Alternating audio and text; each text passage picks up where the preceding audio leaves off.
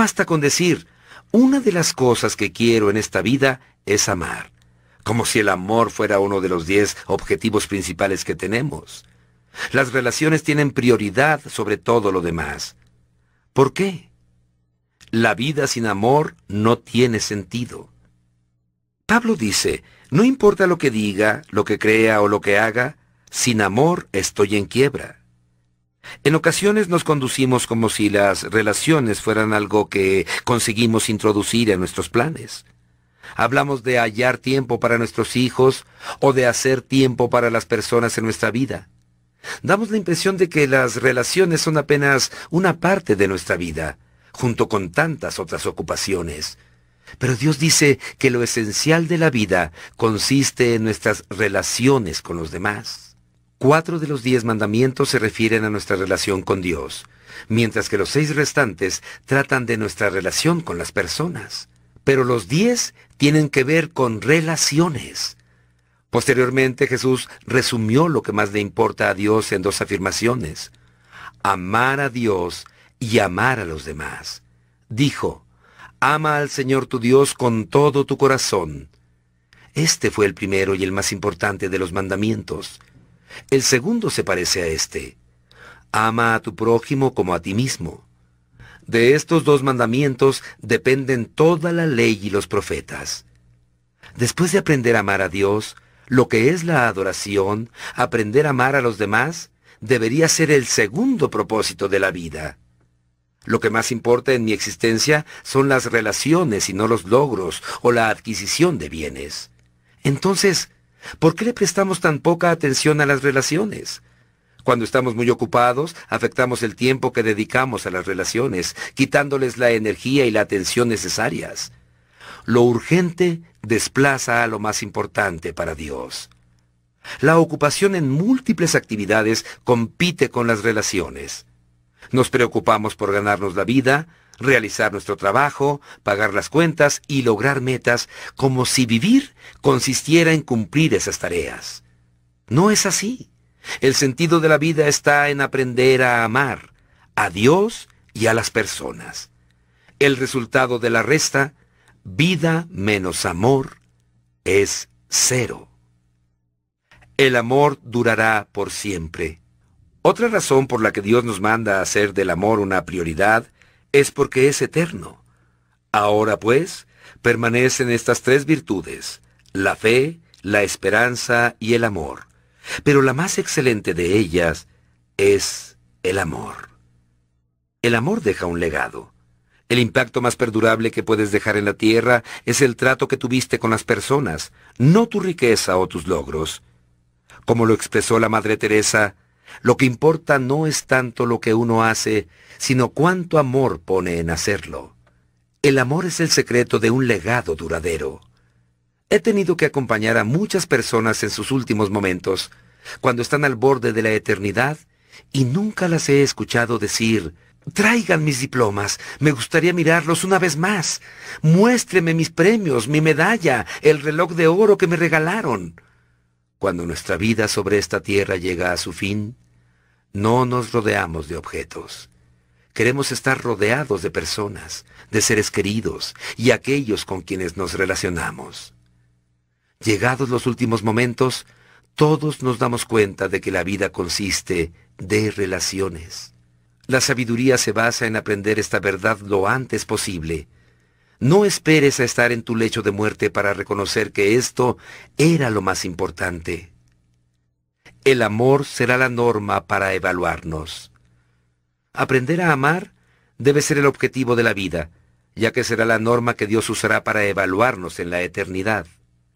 Una de las maneras que Dios utiliza para medir la madurez espiritual es la calidad de nuestras relaciones. En el cielo, Él no nos pedirá que le contemos sobre nuestra carrera profesional, nuestra cuenta bancaria y nuestros pasatiempos, sino que revisará cómo tratamos a otras personas, en especial a los necesitados. Jesús dijo que la manera de amarlo es amar a su familia y atender sus necesidades prácticas. De cierto os digo que cuanto hicisteis a uno de estos mis hermanos más pequeños, a mí lo hicisteis. Cuando nos transfieran a la eternidad, dejaremos todo detrás. lo único que llevaremos encima será nuestro carácter. Por eso la Biblia dice, en Cristo Jesús lo que vale es la fe que actúa mediante el amor.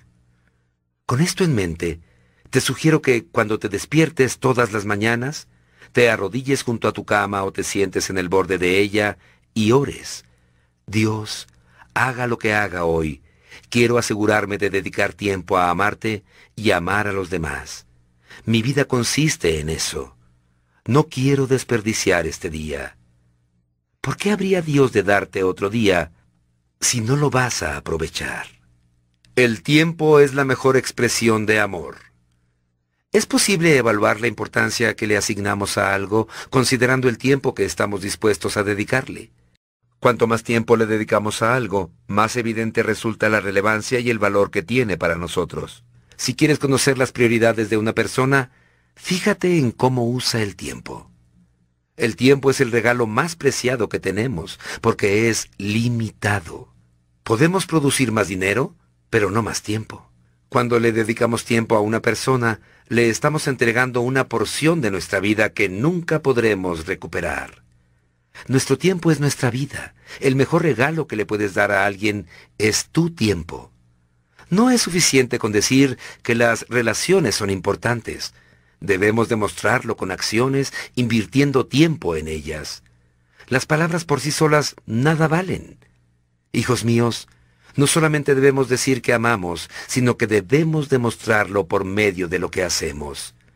Las relaciones exigen tiempo y esfuerzo. Amor se deletrea así. T-I-E-M-P-O. La esencia del amor no es lo que pensamos o hacemos, o lo que aportamos a los demás. Antes bien, es cuánto entregamos de nosotros mismos. A los hombres en particular les cuesta entender esto. Muchos me han dicho, no puedo entender a mi esposa ni a mis hijos. Les proveo todo lo que necesitan. ¿Qué más quieren? Te quieren a ti. Quieren tus ojos, tus oídos, tu tiempo, tu atención, tu presencia, tu interés, tu tiempo. No hay nada que pueda suplir eso. El mejor regalo de amor no son los diamantes, ni las rosas, ni los dulces. Es brindar tu atención. El amor se concentra tanto en otra persona que por un instante uno se olvida de quién es. La atención dice, te valoro tanto que te entrego mi bien más valioso, mi tiempo. Siempre que dediques tu tiempo, estarás haciendo un sacrificio y el sacrificio es la esencia del amor. Jesús nos dejó el ejemplo. Estén llenos de amor hacia los demás. Sigan en esto el ejemplo de Cristo, quien nos amó y se entregó en sacrificio a Dios por nuestros pecados. Es posible dar sin amar, pero no se puede amar sin dar. Tanto amó Dios al mundo que dio. Amar es entregarse, dejar a un lado mis preferencias, comodidad, objetivos personales, seguridad, dinero, energía y tiempo en beneficio de otra persona. El mejor momento para amar es ahora. La postergación de algunos asuntos es una respuesta legítima cuando se trata de una tarea trivial. Sin embargo, como el amor es lo más importante, debe tener prioridad. La Biblia repetidas veces destaca este punto. Siempre que tengamos la oportunidad, hagamos bien a todos. Hagamos el bien aprovechando al máximo cada momento oportuno. No niegues un favor a quien te lo pida, si en tu mano está el otorgarlo. Nunca digas a tu prójimo, vuelve más tarde, te ayudaré mañana, si hoy tienes con qué ayudarlo. ¿Por qué este es el mejor momento para expresar nuestro amor? porque no sabemos por cuánto tiempo tendremos esta oportunidad. Las circunstancias cambian, las personas se mueren, los hijos crecen, no hay garantías para el mañana. Si quieres expresar tu amor, más vale que lo hagas ahora mismo. Sabemos que un día deberemos presentarnos ante Dios, por lo tanto, deberíamos considerar las siguientes preguntas. ¿Qué justificación tendré para explicar que le di más importancia a los proyectos y las cosas que a las personas? ¿Con quién debería comenzar a pasar más mi tiempo? ¿Qué cosas necesito limitar de mi agenda para conseguir ese tiempo? ¿Qué sacrificios debo hacer? El mejor uso que le puedes dar a la vida es amar. La mejor expresión de amor es el tiempo. El mejor momento para amar es ahora. Día 16. Pensando en mi propósito. Punto de reflexión. La vida consiste en amar. Versículo para recordar. Toda la ley se resume en un solo mandamiento. Ama a tu prójimo como a ti mismo. Gálatas capítulo 5 versículo 14.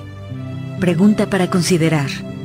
Con toda franqueza, ¿son las relaciones mi prioridad? ¿Qué medidas puedo tomar para asegurarme de que lo sean?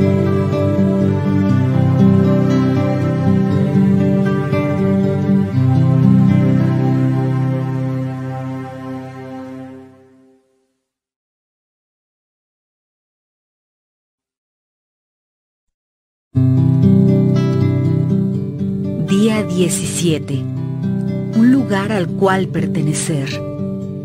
Ya son ustedes miembros de la familia de Dios, ciudadanos del país de Dios y conciudadanos de los cristianos de todas partes. Efesios capítulo 2 versículo 19. La familia de Dios, que es la iglesia del Dios viviente, la cual sostiene y defiende la verdad Primera de Timoteo capítulo 3 versículo 15b. Eres llamado a pertenecer, no solo a creer. Incluso en el entorno perfecto y sin pecado, en el jardín del Edén, Dios dijo, No es bueno que el hombre esté solo. Fuimos creados para vivir en comunidad, para la comunión y para tener una familia. Y no podemos cumplir los propósitos de Dios solos. En la Biblia no hay ningún ejemplo de santos solitarios o ermitaños espirituales aislados de otros creyentes y privados de la comunión. La Biblia dice que formamos un cuerpo, somos sus miembros, hemos sido edificados juntamente, formamos articulaciones, somos herederos conjuntos, estamos sostenidos y ajustados en conjunto y seremos arrebatados juntos. Ya no podemos valernos por nosotros mismos. Aunque nuestra relación con Cristo es personal, la intención de Dios no es que sea privada. En la familia de Dios estamos conectados con todos los demás creyentes y nos pertenecemos mutuamente por la eternidad. La Biblia dice, también nosotros, siendo muchos, formamos un solo cuerpo en Cristo, y cada miembro está unido a todos los demás. Seguir a Cristo implica participación, no solamente creer. Somos miembros de su cuerpo, la iglesia. C.S. Lewis señaló que la palabra miembro tiene un origen cristiano, pero que el mundo la ha vaciado de su significado original. Las casas comerciales ofrecen descuentos a sus miembros y los publicistas usan los nombres de sus miembros para crear listas de correspondencia. En muchas iglesias, la membresía suele reducirse a agregar tu nombre a un registro sin más requisito ni obligaciones. Para Pablo, ser miembro de la iglesia significaba ser un órgano vital de un cuerpo con vida, una parte indispensable y ligada al cuerpo de Cristo. Necesitamos recuperar y poner en práctica el significado bíblico de ser miembro. La iglesia es un cuerpo, no un edificio, es un organismo, no una organización. Para que los órganos de tu cuerpo cumplan su propósito, deben estar conectados al cuerpo. Lo mismo es cierto en tu caso como parte del cuerpo de Cristo. Dios te creó para desempeñar un papel específico, pero si no te vinculas a una iglesia viva y local, te perderás el segundo propósito de tu vida. Descubrirás tu papel en la vida mediante tu relación con los demás. La Biblia dice en Romanos, capítulo 12, versículos 4 y 5, el sentido de cada una de las partes lo da el cuerpo en su totalidad y no al contrario. Estamos hablando del cuerpo de Cristo formado por su pueblo elegido. Cada uno de nosotros encontramos nuestro sentido y función como parte de su cuerpo. Si somos un dedo de la mano o del pie, cortados y sueltos, no servimos de mucho, ¿no? Fuera del cuerpo, los órganos se secan y mueren. No pueden sobrevivir solos. Nosotros tampoco. Desvinculada y sin la fuente de vida que brinda el cuerpo local, tu vida espiritual se marchitará y dejará de existir. Por ese motivo, el primer síntoma del enfriamiento espiritual suele ser la asistencia irregular a los cultos de adoración y otros encuentros de creyentes. Cuando descuidamos la comunión, todo lo demás también se va a pique. Ser miembro de la familia de Dios tiene repercusiones y no es algo para ser ignorado casualmente. La iglesia es parte del plan de Dios para el mundo. Jesús dijo, Edificaré mi iglesia y las puertas del reino de la muerte no prevalecerán contra ella. La iglesia es indestructible y existirá por la eternidad. Sobrevivirá al universo y tu papel en ella también. La persona que dice, no necesito a la iglesia, es arrogante o ignorante. La iglesia es tan importante que Jesús murió en la cruz por ella. Cristo amó a la iglesia entregó su vida por ella. La Biblia le llama a la iglesia la esposa de Cristo y el cuerpo de Cristo. No me puedo imaginar diciéndole a Jesús, te amo, pero no me gusta tu esposa, o te acepto, pero rechazo tu cuerpo. Sin embargo, eso es lo que hacemos cuando le restamos importancia, menospreciamos o nos quejamos de la iglesia. Por el contrario, Dios nos manda a amarla tanto como la ama Jesús.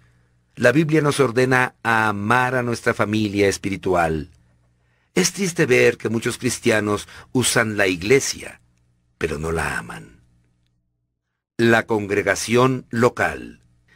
Con pocas excepciones importantes que tienen que ver con todos los creyentes en la historia, casi todas las veces que se usa la palabra iglesia en la Biblia se refiere a la congregación local y visible. El Nuevo Testamento da por sentado que los creyentes eran miembros de una congregación local. Los únicos cristianos que no pertenecían a una comunidad eran los que estaban sujetos a la disciplina de la congregación o habían dejado de tener comunión por casos de inmoralidad. La Biblia dice que un cristiano sin iglesia materna es como un órgano sin un cuerpo, una oveja sin rebaño o un niño sin familia. No es su estado natural. La Biblia dice que somos miembros de la familia de Dios, conciudadanos de todos los creyentes en Cristo. En la actualidad, el individualismo independiente de nuestra cultura ha creado muchos huérfanos espirituales, creyentes conejos que saltan de una iglesia a otra sin identificarse, sin rendir cuentas ni comprometerse con ninguna. Muchos creen que es posible ser un buen cristiano sin unirse, a veces sin siquiera asistir a una iglesia local. Pero Dios no está de acuerdo con eso. Su palabra ofrece muchas razones de peso para justificar la necesidad de estar comprometidos y ser activos en la comunión. La necesidad de la familia eclesiástica. Ser una familia eclesiástica te permite identificarte como creyente genuino. No puedo decir que sigo a Cristo si no tengo ningún compromiso con otro grupo específico de discípulos. Jesús dijo, De este modo todos sabrán que son mis discípulos si se aman los unos a los otros. Somos un testimonio para el mundo cuando, viniendo de distintas culturas, razas y clases sociales, nos reunimos en amor como una familia en la iglesia. No somos parte del cuerpo de Cristo en soledad. Necesitamos a los demás para expresar que somos miembros del cuerpo. Juntos, no por separado, somos miembros de su cuerpo. Ser una familia eclesiástica te aparta del aislamiento egocéntrico. La iglesia local es el salón de clases donde aprendes a vivir en la familia de Dios. Es el laboratorio donde se practica el amor comprensivo y sin egoísmo. Como miembro participante podrás aprender a interesarte en los demás y a conocer la experiencia de otros. Si uno de los miembros sufre, los demás comparten su sufrimiento. Y si uno de ellos recibe honor, los demás se alegran con él. Únicamente por medio del contacto regular con creyentes comunes e imperfectos podremos aprender a tener comunión verdadera y experimentar la verdad del Nuevo Testamento que afirma que estamos ligados y dependemos unos de otros.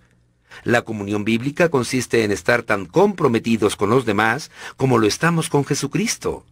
Dios espera que entreguemos nuestra vida unos por otros. Muchos cristianos conocen el versículo de Juan 3.16. Pero se olvidan de primera de Juan 3.16. En esto conocemos lo que es el amor, en que Jesucristo entregó su vida por nosotros. Así también nosotros debemos entregar la vida por nuestros hermanos. Este es el tipo de sacrificio de amor que Dios espera que les demostremos a los demás creyentes, una disposición a amarlos del mismo modo que Dios nos amó. Ser una familia eclesiástica te ayuda a mantenerte en forma espiritualmente. No podrás madurar si solo asistes a los cultos de adoración y eres un espectador pasivo. Solo podemos mantenernos espiritualmente en forma si participamos en toda la vida de una congregación local. La Biblia declara, por su acción todo el cuerpo crece y se edifica en amor, sostenido y ajustado por todos los ligamentos según la actividad propia de cada miembro. El Nuevo Testamento emplea más de 50 veces la frase unos a otros o unos con otros. Se nos manda a amar, orar, alentar, amonestar, saludar, servir, enseñar, aceptar, honrar, llevar las cargas, perdonar, someternos, comprometernos y muchas otras tareas mutuas y recíprocas. Esto es una membresía bíblica. Estas son tus responsabilidades familiares que Dios espera que cumplas por intermedio de una congregación local. ¿Con quién estás cumpliendo estas obligaciones? Puede parecer más fácil ser santo cuando no hay nadie a nuestro alrededor que pueda frustrar nuestras preferencias. Pero esta santidad es falsa y no verificable. El aislamiento genera engaño. Es fácil engañarse creyendo que somos maduros si no nos comparamos con otros. La verdadera madurez se demuestra en las relaciones. Para crecer necesitamos algo más que la Biblia. Necesitamos a otros creyentes. Creceremos más rápido y seremos más fuertes si aprendemos de los demás y asumimos nuestra responsabilidad. Cuando otros comparten lo que Dios les está enseñando, aprendo y crezco. El cuerpo de Cristo te necesita. Dios tiene un papel exclusivo para que lo desempeñes en su familia. Es tu ministerio, y a fin de desempeñarlo, Dios te ha dado dones. Para ayudar a toda la iglesia, Dios ha provisto a cada uno con dones espirituales. La congregación local es el lugar que Dios ha provisto para descubrir, desarrollar y usar tus dones. Es posible que además tengas un ministerio más amplio, pero eso es un agregado al servicio del cuerpo local. Jesús no prometió edificar tu ministerio, sino edificar su iglesia. Compartirás la misión de Cristo en el mundo. Cuando Jesús caminó sobre esta tierra, Dios obró mediante el cuerpo físico de Cristo. Hoy usa su cuerpo espiritual. La iglesia es el instrumento de Dios sobre la tierra. No solamente debemos ser ejemplo del amor de Dios amándonos unos a otros, también debemos llevar juntos ese amor al resto del mundo. Es un privilegio increíble que compartimos. Como miembros del cuerpo de Cristo, somos sus manos, sus pies, sus ojos y su corazón. Él obra en el mundo por nuestro intermedio. Pablo nos dice que Dios nos ha creado en Cristo Jesús para trabajar juntos en su obra, en las buenas obras que Dios ha dispuesto para que hagamos en la obra que más vale que pongamos en práctica. La familia eclesiástica evitará que te apartes. Nadie es inmune a la tentación. Dadas las circunstancias apropiadas, tanto tú como yo podríamos ser capaces de cometer cualquier pecado. Como Dios sabe eso, nos ha asignado como individuos la responsabilidad de cuidarnos mutuamente. La Biblia dice, Anímense unos a otros cada día para que ninguno de ustedes se endurezca por el engaño del pecado. No te metas en mi vida. No es una frase que un cristiano debiera decir. Dios nos llama y nos manda a asumir un compromiso con los demás. Si sabes de alguien que en este mismo momento está flaqueando espiritualmente, es tu responsabilidad buscar a esa persona y devolverla a la comunión. Santiago dice que, si sabemos de alguno que se extravía de la verdad de Dios, no lo descartemos, busquémoslo y hagámoslo volver. Otro beneficio relacionado con la iglesia local es que brinda la protección espiritual de líderes consagrados. Dios les ha dado a los líderes pastorales la responsabilidad de guardar, proteger, defender y velar por el bienestar espiritual de su rebaño. La Biblia dice, ellos cuidan de ustedes sin descanso y saben que son responsables ante Dios de lo que a ustedes les pase. A Satanás le gustan los creyentes desarraigados, desconectados de la energía del cuerpo, aislados de la familia de Dios, sin responsabilidades frente a sus líderes espirituales, ya que sabe que están indefensos y sin fuerza para enfrentarse a sus tácticas. Todo está en la iglesia. En mi libro Una iglesia con propósito, expliqué cómo formar parte de una iglesia espiritualmente saludable es esencial para tener una vida sana. Espero que también leas ese libro porque te ayudará a entender cómo Dios diseñó su iglesia específicamente con el objetivo de ayudarte a cumplir los cinco propósitos que Él tiene para tu vida. Él creó la iglesia a fin de satisfacer las cinco necesidades más básicas de tu vida un propósito para vivir, personas con quienes vivir, principios para vivir, una profesión que desarrollar y el poder para vivir. Solo hay un lugar en la tierra donde es posible encontrar estos cinco beneficios reunidos en el mismo sitio. Los propósitos de Dios para su iglesia son los mismos que tiene para tu vida. La adoración te ayudará a concentrarte en Dios. La comunión te ayudará a enfrentar los problemas de la vida. El discipulado te ayudará a fortalecer tu fe. El ministerio te ayudará a descubrir tus talentos. El evangelismo te ayudará a cumplir tu misión. No hay nada como la iglesia en la tierra. Tu elección. Cuando nace un bebé, él o ella se convierte automáticamente en parte de la familia universal de los seres humanos. Pero ese bebé también necesita ser miembro de una familia en particular a fin de recibir el cuidado y el cariño que requiere para crecer, tener salud y ser fuerte. Lo mismo es cierto en el aspecto espiritual.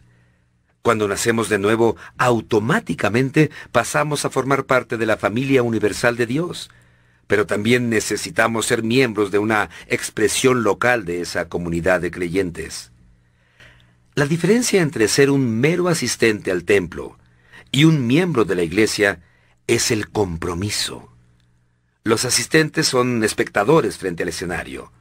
Los miembros están comprometidos con el ministerio. Los asistentes son consumidores. Los miembros contribuyentes. Los asistentes desean tener los beneficios de la iglesia sin compartir las obligaciones. Son como parejas que quieren vivir juntas sin comprometerse y formar un matrimonio. ¿Por qué es importante unirse a la familia de una iglesia local? Porque es en la práctica, no en la teoría, como demuestras tu compromiso con tus hermanos y hermanas. Dios quiere que ames a personas reales, no ideales. Puedes pasarte toda tu vida buscando la iglesia perfecta, pero nunca la encontrarás. Dios nos llama a amar a los pecadores como Él nos amó. En Hechos, los cristianos de Jerusalén tenían compromisos muy específicos entre sí. Se dedicaban a la comunión. La Biblia nos dice que se comprometían con la enseñanza de los apóstoles, la vida en comunidad, las comidas comunitarias y las oraciones. Dios hoy espera el mismo compromiso de tu parte. La vida cristiana es más que el simple compromiso con Cristo. esta también implica el compromiso con otros cristianos. Los creyentes de Macedonia entendieron esto. Pablo dijo de ellos, se entregaron a sí mismos, primeramente al Señor y después a nosotros, conforme a la voluntad de Dios. Después de convertirte en hijo de Dios, el siguiente paso natural que debes dar es convertirte en miembro de una congregación local. Cuando te comprometes con Cristo, te conviertes en cristiano, pero te conviertes en miembro de una iglesia cuando te comprometes con un grupo específico de creyentes. La primera decisión trae la salvación. La segunda, la comunión. Día 17. Pensando en mi propósito. Punto de reflexión. Soy llamado a pertenecer, no solo a creer. Versículo para recordar. También nosotros, siendo muchos, formamos un solo cuerpo en Cristo y cada miembro está unido a todos los demás. Romanos capítulo 12, versículo 5. Pregunta para considerar. ¿El grado de compromiso que tengo con mi iglesia local refleja mi amor y compromiso con la familia de Dios?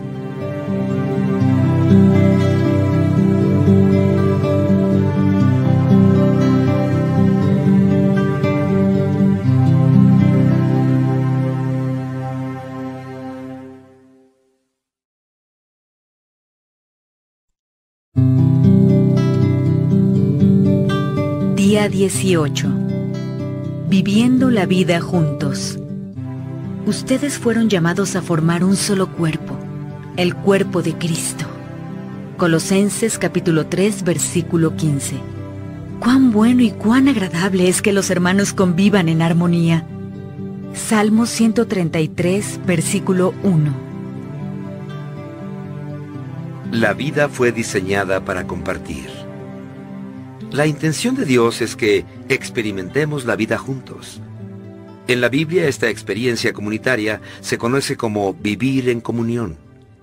En la actualidad, sin embargo, la palabra ha perdido mucho de su significado bíblico.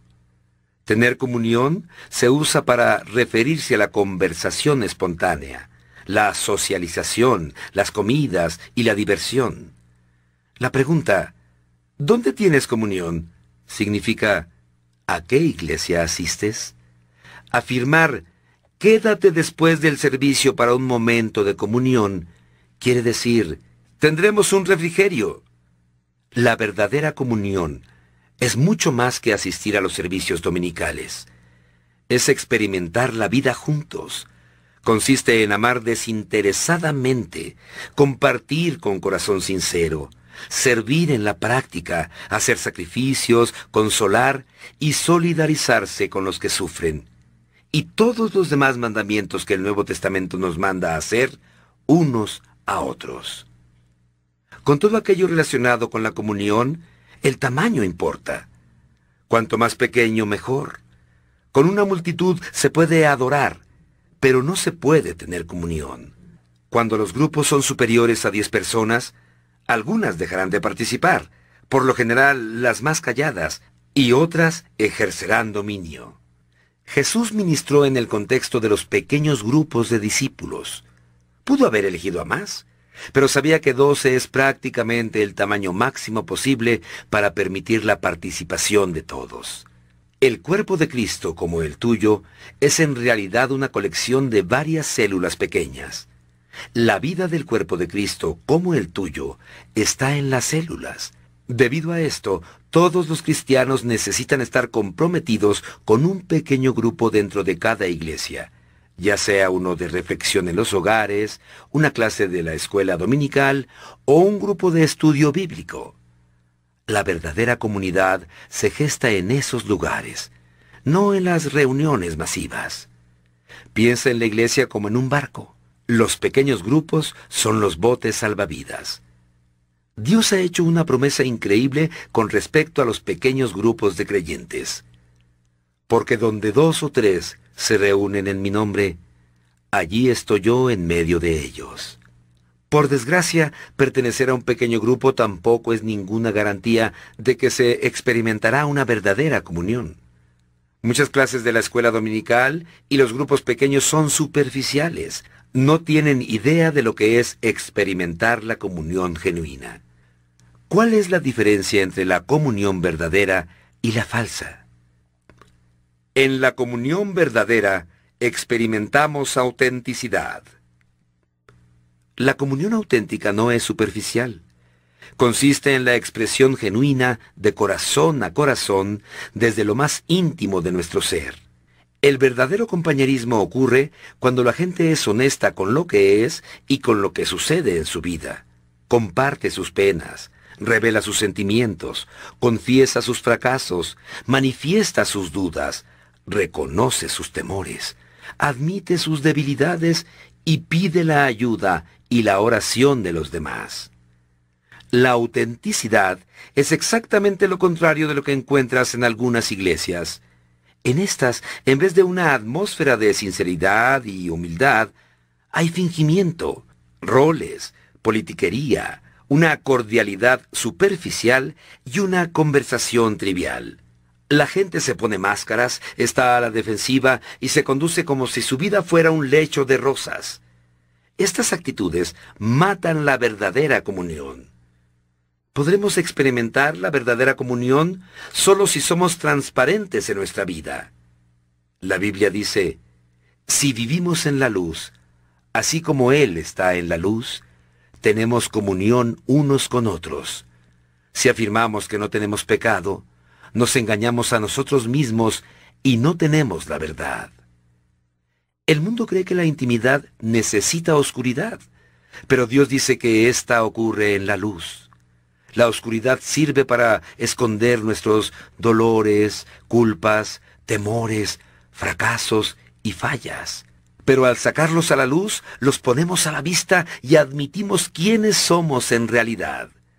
Por supuesto, la autenticidad exige valor y humildad. Implica enfrentar nuestro temor a la exposición, al rechazo y a ser heridos nuevamente. ¿Por qué habríamos de correr ese riesgo? Porque es la única manera de crecer espiritualmente y conservar nuestra salud emocional. La escritura indica que nuestra práctica debería ser confesarnos unos a otros nuestros pecados y orar unos por otros para poder vivir todos juntos y ser sanados. Solo podemos crecer si nos arriesgamos, y no hay riesgo mayor que ser sinceros con nosotros mismos y con otros. En la comunión verdadera experimentamos reciprocidad. La reciprocidad es el arte de dar y recibir. Depende de cada uno de nosotros. La Biblia dice que Dios diseñó nuestros cuerpos como un modelo para que pudiéramos entender nuestras vidas reunidas como iglesia. Cada parte dependiente de todas las demás. La reciprocidad es el corazón de la comunión. La construcción de relaciones recíprocas compartiendo responsabilidades y ayudándose unos a otros. Pablo dice que desea que nos ayudemos entre nosotros con la fe que compartimos. Tu fe me ayudará y mi fe te ayudará. Somos más sólidos en nuestra fe cuando caminamos junto a otros que nos animan. La Biblia nos ordena rendirnos cuentas unos a otros, animarnos, servirnos y honrarnos mutuamente. Más de 50 veces el Nuevo Testamento nos manda a hacer distintas tareas unos a otros y unos con otros. La palabra de Dios señala, esforcémonos por promover todo lo que conduzca a la paz y a la mutua edificación. No eres responsable de cada persona del cuerpo de Cristo, pero tienes una responsabilidad con ellos. Dios espera que hagas lo que esté a tu alcance para ayudarlos. En la comunión verdadera experimentamos compasión. La compasión no se limita a dar consejos o a una ayuda rápida y cosmética. La compasión implica comprender y compartir el dolor de los demás. La compasión dice, entiendo lo que te está pasando y lo que sientes no es raro ni es una locura. Hoy también se conoce como empatía, pero la palabra bíblica es compasión. La Escritura afirma que como escogidos de Dios, santos y amados, debemos vivir con verdadera compasión, bondad, humildad, mansedumbre y paciencia.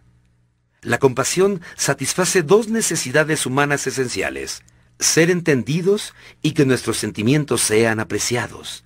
Cada vez que entiendes y aprecias los sentimientos de alguien, estableces comunión. El problema es que muchas veces tenemos tanta prisa por arreglar las cosas que no tenemos tiempo para expresar nuestra compasión, o estamos preocupados con nuestros propios dolores. La autocompasión agota la compasión por los demás. La comunión tiene diferentes niveles, cada uno apropiado para diferentes momentos. Los grados más simples de comunión son al compartir y al estudiar la palabra de Dios en comunidad. Un nivel más profundo es la comunión al servir, como cuando ministramos entre varios en los viajes misioneros o los proyectos de caridad. El nivel más profundo e intenso es la comunión en el sufrimiento, cuando nos solidarizamos con la pena y el dolor de los demás, y nos ayudamos unos a otros a sobrellevar las cargas. Los cristianos que mejor entienden este nivel son aquellos que en este mundo sufren persecución, desprecio y hasta la muerte como mártires por su fe. La palabra de Dios nos manda, cuando tengan dificultades, ayúdense unos a otros. Esa es la manera de obedecer la ley de Cristo. Es en los momentos más intensos de crisis, dolor y duda que más nos necesitamos unos a otros.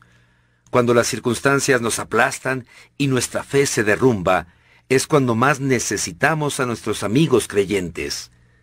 Necesitamos contar con un pequeño grupo de amigos que tengan fe en Dios por nosotros para permitirnos salir adelante.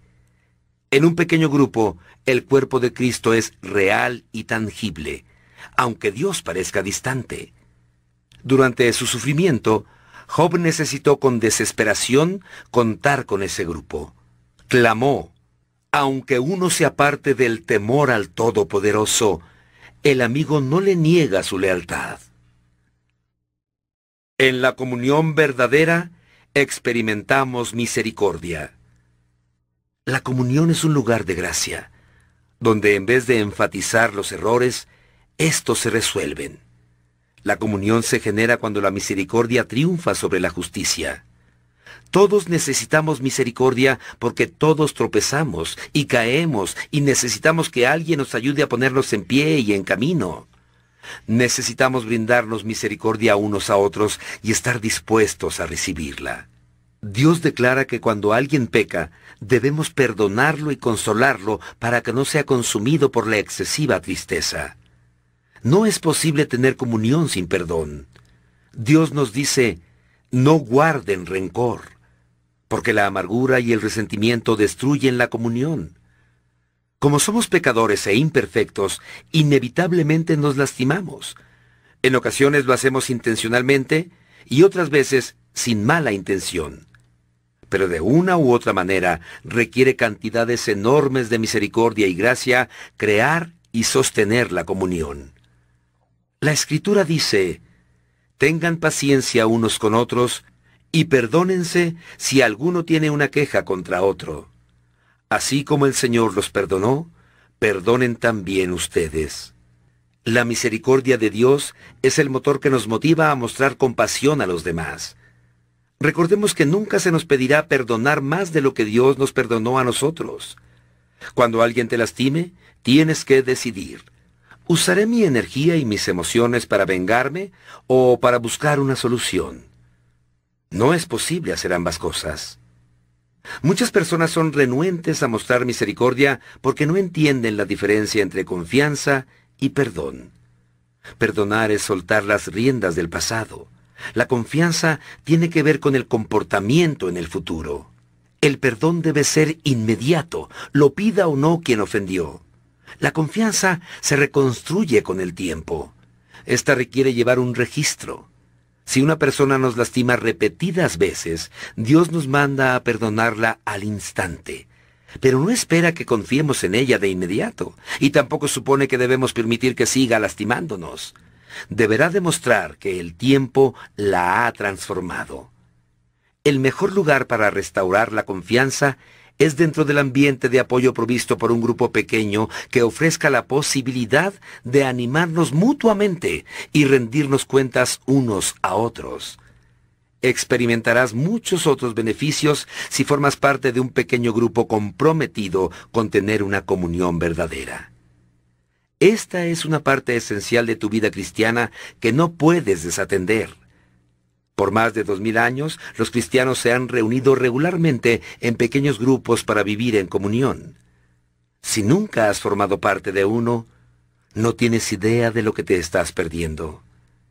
En el capítulo siguiente analizaremos lo que se requiere para crear este tipo de comunidad con otros creyentes, pero espero que este capítulo haya despertado el hambre por la experiencia llena de autenticidad, reciprocidad, compasión y misericordia que experimentarás con la comunión verdadera. Fuiste creado para esa comunión. Día 18. Pensando en mi propósito. Punto de reflexión. Necesito a otras personas en mi vida. Versículo para recordar. Ayúdense unos a otros a llevar sus cargas y así cumplirán la ley de Cristo. Gálatas capítulo 6 versículo 2. Pregunta para considerar. ¿Qué primer paso puedo dar hoy para relacionarme con otro creyente en un mayor grado de intimidad y autenticidad?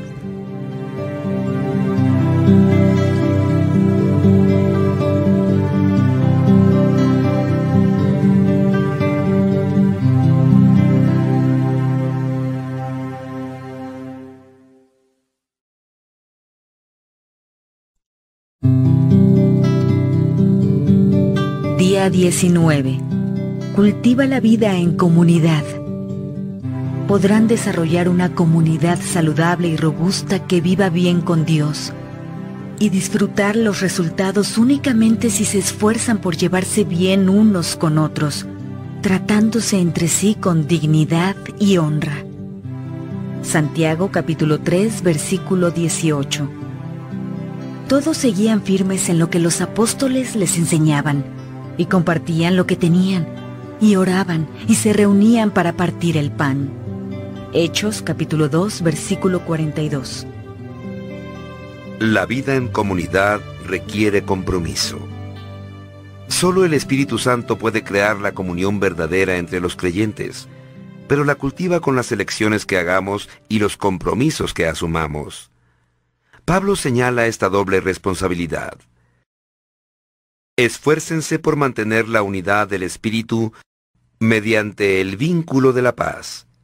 Para producir una comunidad cristiana que perpetúa el amor, se necesita tanto el poder de Dios como nuestro esfuerzo. Por desgracia, muchas personas se crían en familias con relaciones malsanas y por lo tanto carecen de las habilidades relacionales necesarias para la comunión verdadera.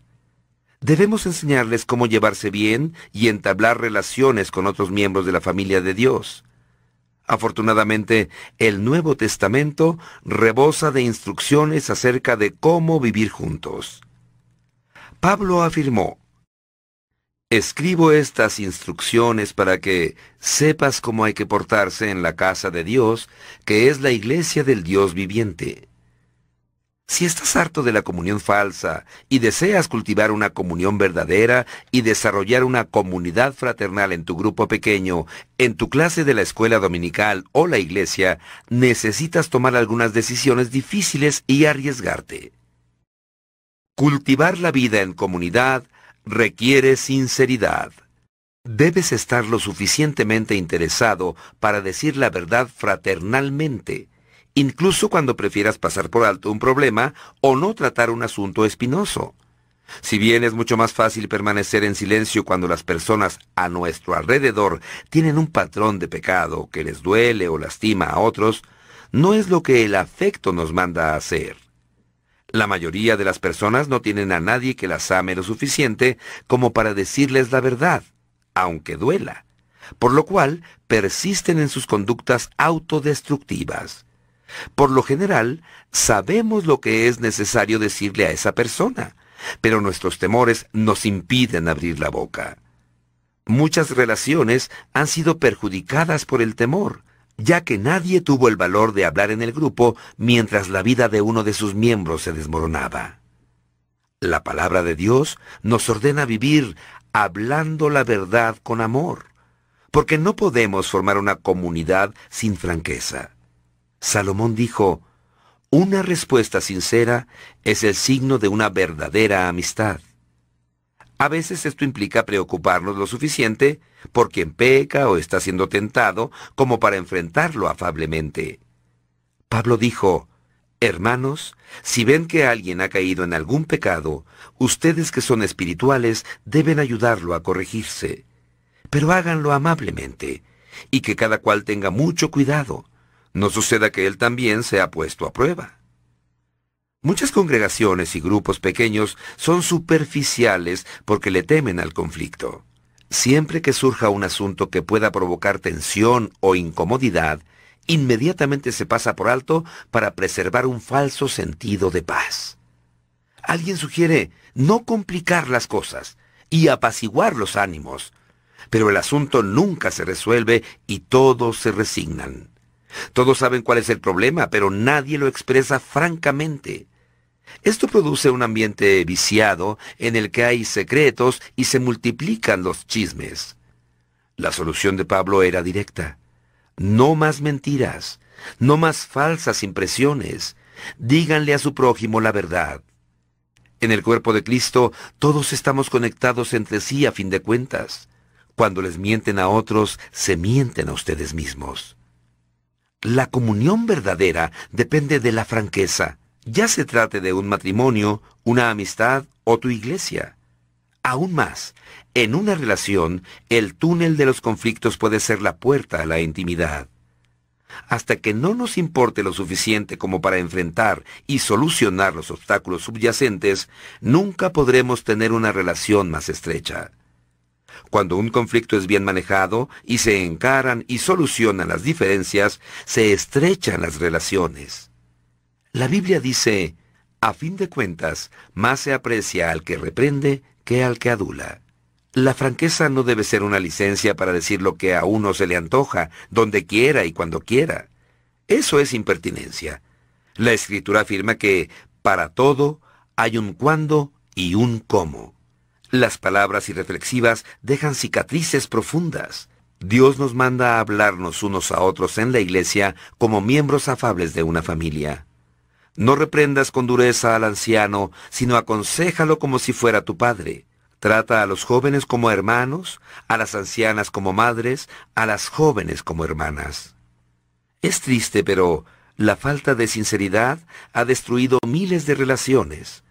Pablo tuvo que reprender a la iglesia en Corinto por su pasivo código de silencio que permitía la inmoralidad dentro de su comunidad.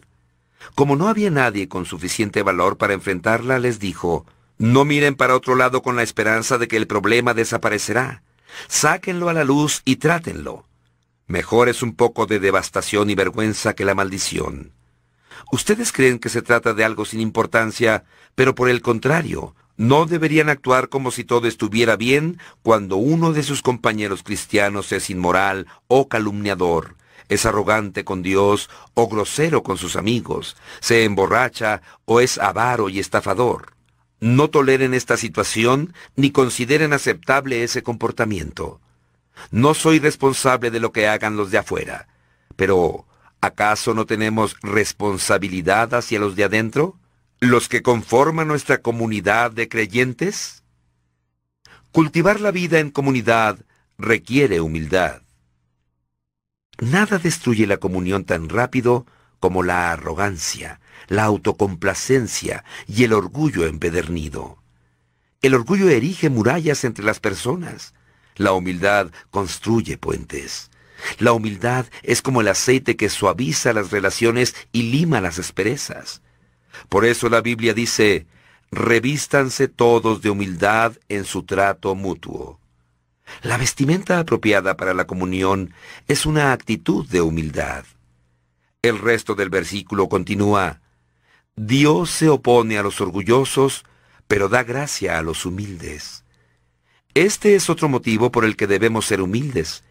El orgullo bloquea la gracia de Dios en nuestra vida, la que necesitamos para crecer, cambiar, sanar y ayudar a los demás.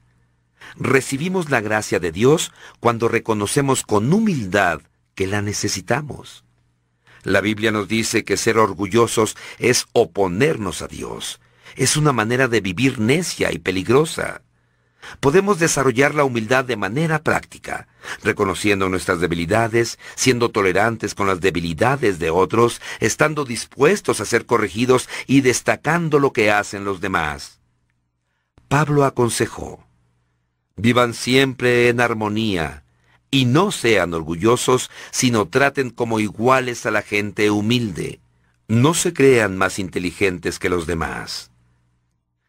A los cristianos de Filipos les escribió, honren más a los demás que a ustedes. No se interesen solo en ustedes, sino interésense en la vida de los demás. La humildad no es pensar menos de ti mismo, sino pensar menos en ti mismo. Humildad es pensar más en los demás. Las personas humildes se interesan tanto en servir a otros que no piensan en sí mismas. Cultivar la vida en comunidad requiere amabilidad. La cortesía o amabilidad consiste en respetar nuestras diferencias, tener consideración con los sentimientos de otras personas y ser tolerantes con los que nos molestan. La palabra de Dios dice, hagamos cuanto contribuya al bien con el fin de edificarnos.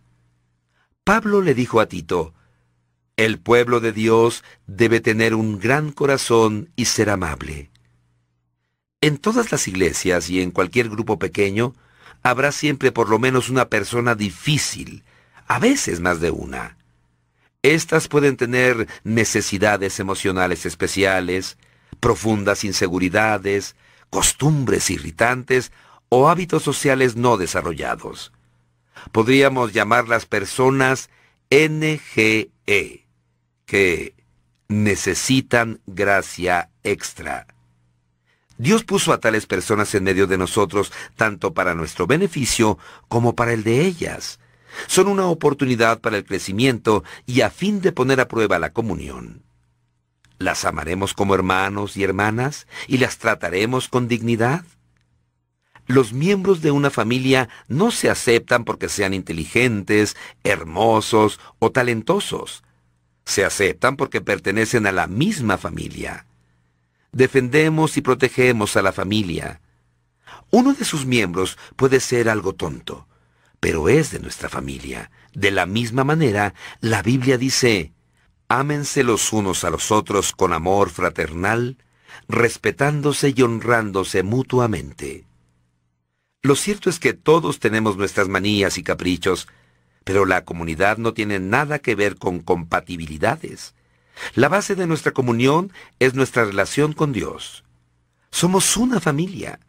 Una de las claves para la amabilidad es conocer los orígenes de una persona, descubrir su historia.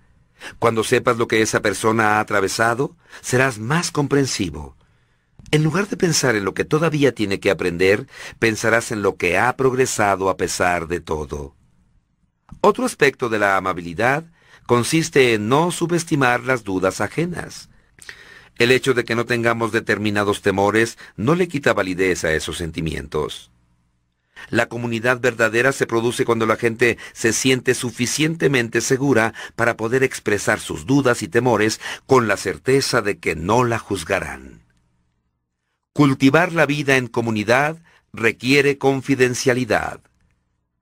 Para que las personas sean sinceras y expresen sus más profundas penas, necesidades y errores, se requiere una condición, una atmósfera segura que las haga sentirse cálidamente aceptadas y donde puedan desahogarse con confianza.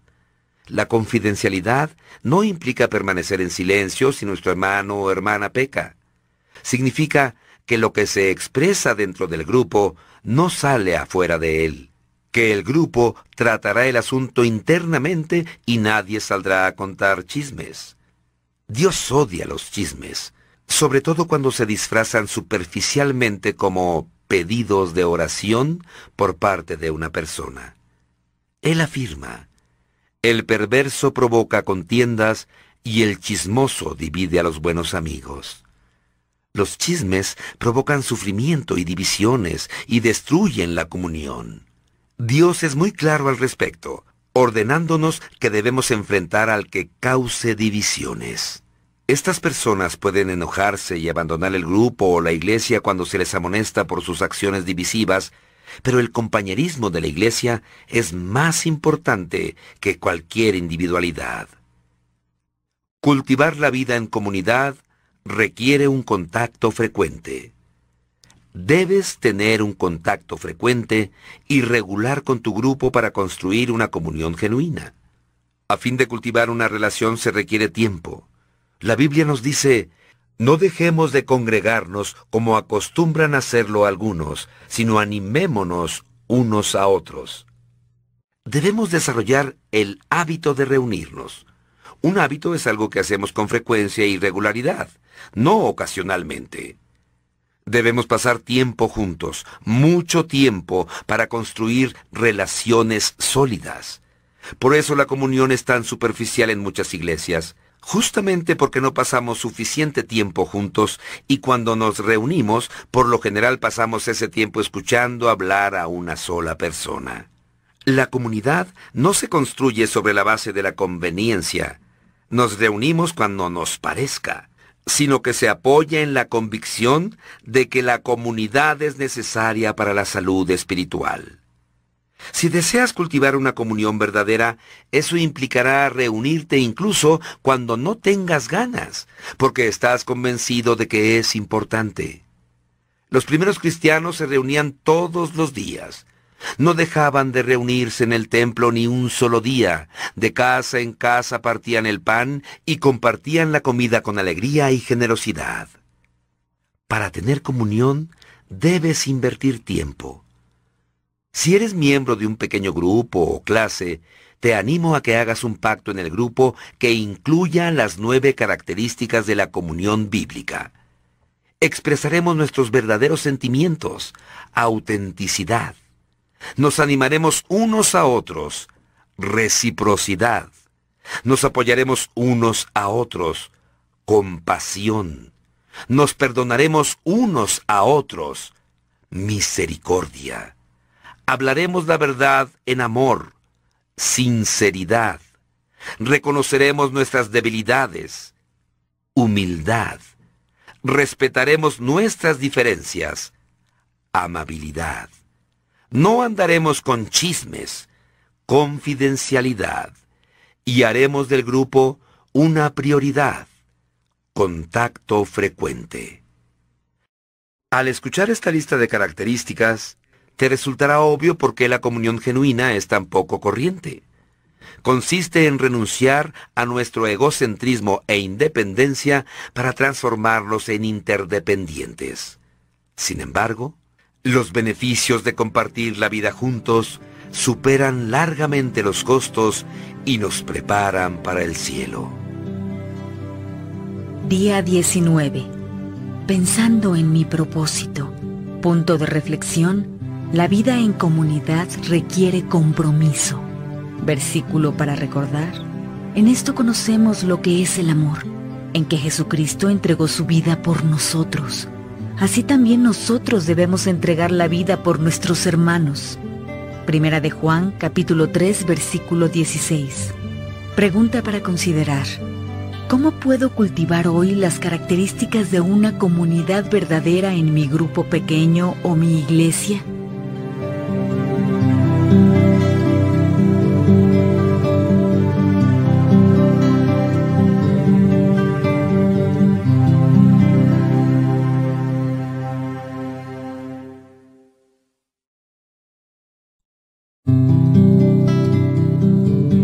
Día 20. Restaura el compañerismo. Dios, por medio de Cristo, nos reconcilió consigo mismo y nos dio el ministerio de la reconciliación. Segunda de Corintios capítulo 5 versículo 18. Siempre es valioso restaurar las relaciones. Como la vida se resume en aprender a amar, Dios quiere que valoremos las relaciones y nos esforcemos por mantenerlas en lugar de descartarlas siempre que se produzca una división, un disgusto o conflictos. De hecho, su palabra nos dice que Dios nos ha dado el ministerio de restaurar las relaciones. Por lo tanto, gran parte del Nuevo Testamento se ocupa de la enseñanza de cómo tratarnos mutuamente. Pablo escribió, por tanto, si sienten algún estímulo en su unión con Cristo, algún consuelo en su amor, algún compañerismo en el Espíritu, algún afecto entrañable, llénenme de alegría, teniendo un mismo parecer, un mismo amor, unidos en alma y pensamiento. El apóstol nos enseñó que la capacidad de llevarnos bien entre nosotros es señal de madurez espiritual.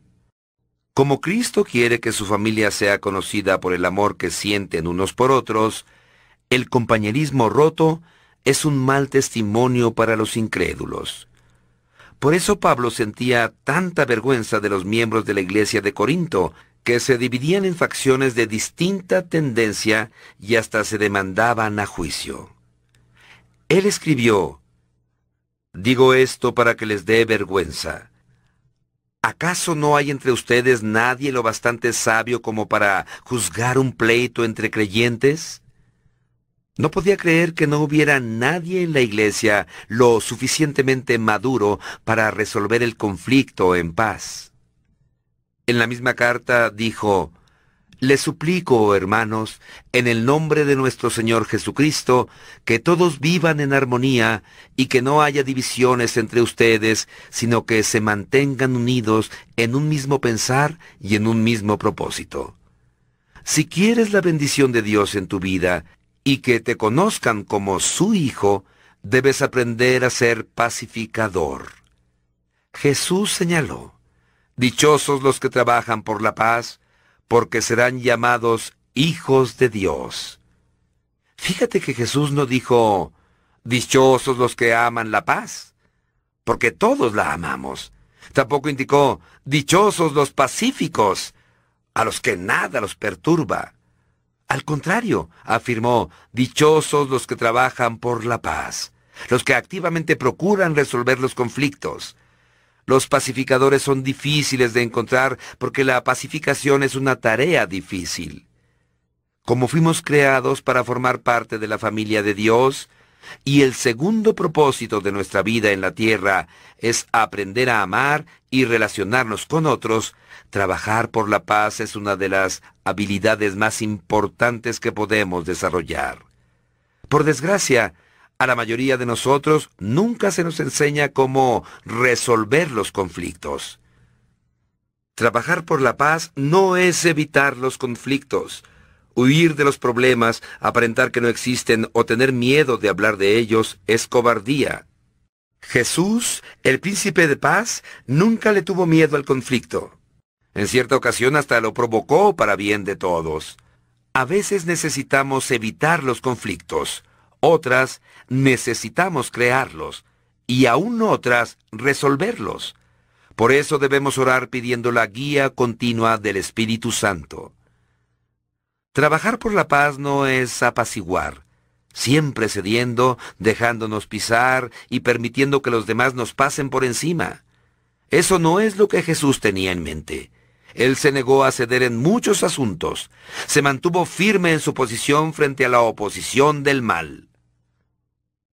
¿Cómo restaurar una relación?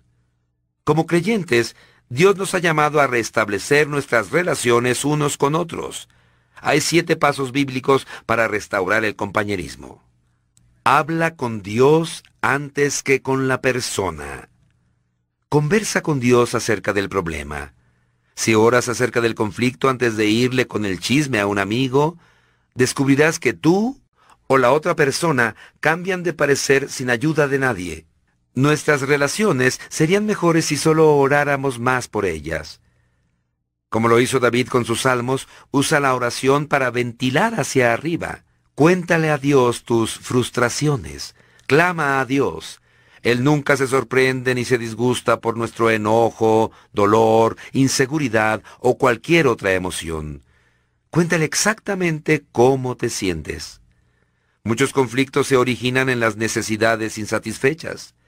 Algunas de ellas solo pueden ser satisfechas por Dios. Cuando esperamos que una persona, ya sea un amigo, un cónyuge, un jefe o un pariente, satisfaga una necesidad que solo Dios puede suplir, nos exponemos a la decepción y la amargura. Nadie puede satisfacer todas nuestras necesidades. Solo Dios puede hacerlo. Como bien señaló el apóstol Santiago, muchos de nuestros conflictos obedecen a la falta de oración. ¿De dónde surgen las guerras y los conflictos entre ustedes? Desean algo y no lo consiguen. No tienen porque no piden. En vez de depender de Dios, dependemos de los demás para ser felices, y luego nos enojamos cuando nos fallan. Dios nos invita a acudir a Él primero. Toma la iniciativa siempre. No importa quién haya sido el ofendido o quién ofendió a quién. Dios espera que tú des el primer paso. No esperes por la otra persona. Preséntate ante ella. Restaurar el compañerismo cuando se rompe es tan importante que Jesús le asignó prioridad por encima de la adoración colectiva. Dijo, si entras en tu lugar de adoración y al presentar tu ofrenda recuerdas de pronto que tu hermano tiene algo contra ti, Deja tu ofrenda, ve directamente a donde se encuentra tu amigo y hagan las paces. Entonces, y solo entonces, vuelve y relaciónate con Dios. Cuando el compañerismo sea tirante o se rompa, planifica inmediatamente una conferencia de paz. No la postergues, no pongas excusas o prometas. Ya me encargaré de este asunto algún día. Fija una fecha para tener una reunión personal tan pronto como sea posible. La demora solo sirve para aumentar el resentimiento y complicar las cosas. En casos de conflicto, el tiempo no cura las heridas, las inflama. Actuar prontamente, además, reduce el daño espiritual que puede sufrir. La Biblia dice que nuestros pecados, incluyendo los conflictos no resueltos, impiden nuestra comunión con Dios y que nuestras oraciones sean contestadas, además de hacernos sentir desgraciados. Los amigos de Job le recordaron que preocuparse hasta la muerte con el resentimiento sería una necedad, una insensatez, y que así solo consigues lastimarte con tu enojo. El éxito de una conferencia de paz muchas veces depende de escoger el momento y el lugar correctos para reunirse. No se reúnan cuando estén cansados ni cuando puedan ser interrumpidos. El mejor momento es cuando las dos personas se encuentran en un buen estado de ánimo. Sé comprensivo. Usa tus oídos más que tu boca. Antes de intentar resolver un desacuerdo, escucha atentamente los sentimientos de la otra persona. Pablo aconsejó, cada uno debe velar no solo por sus propios intereses, sino también por los intereses de los demás. El término velar es el vocablo griego scopos, de donde provienen nuestras palabras telescopio y microscopio. Significa ver de cerca. Enfócate en los sentimientos, no en los hechos. Comienza con la compasión, no con las soluciones. Al principio, no discutas con las personas acerca de sus sentimientos. Solo escucha y permite que se desahoguen emocionalmente sin ponerte a la defensiva. Asiente con tu cabeza para demostrar que entiendes, aunque no estés de acuerdo. Los sentimientos no siempre son infalibles o lógicos. Por el contrario, el resentimiento hace que pensemos o hagamos tonterías. David admitió su equivocación. Cuando mis pensamientos estaban llenos de amargura y mis sentimientos estaban heridos, fui tan estúpido como un animal. Todos podemos actuar bestialmente cuando nos sentimos lastimados.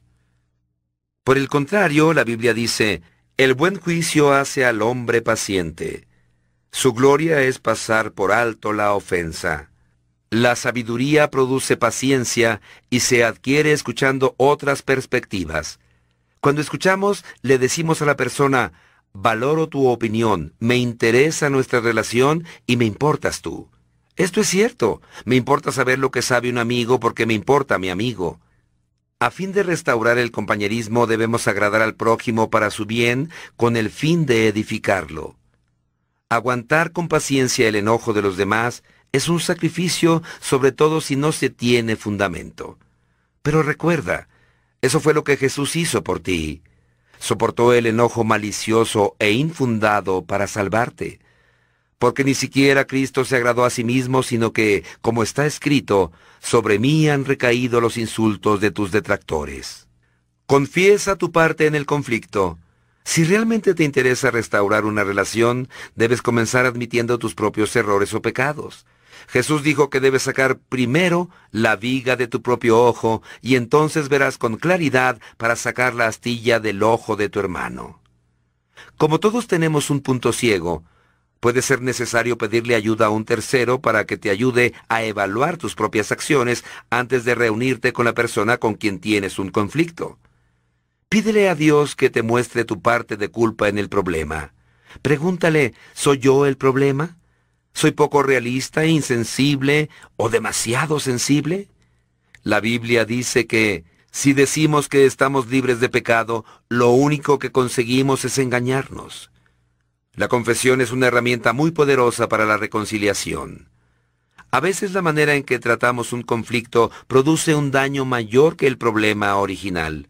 Cuando comenzamos por reconocer con humildad nuestras equivocaciones, el enojo de la otra persona se apaga y la desarmas, porque posiblemente esperaba que estuvieras a la defensiva.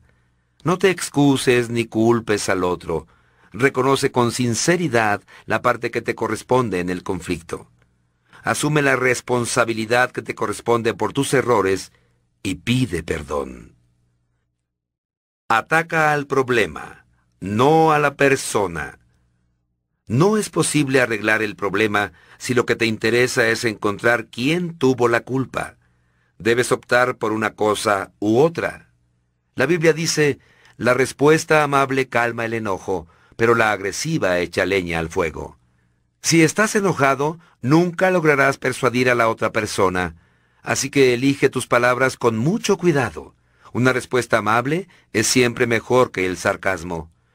Al resolver conflictos, la manera en que se dicen las cosas es tan importante como lo que se dice.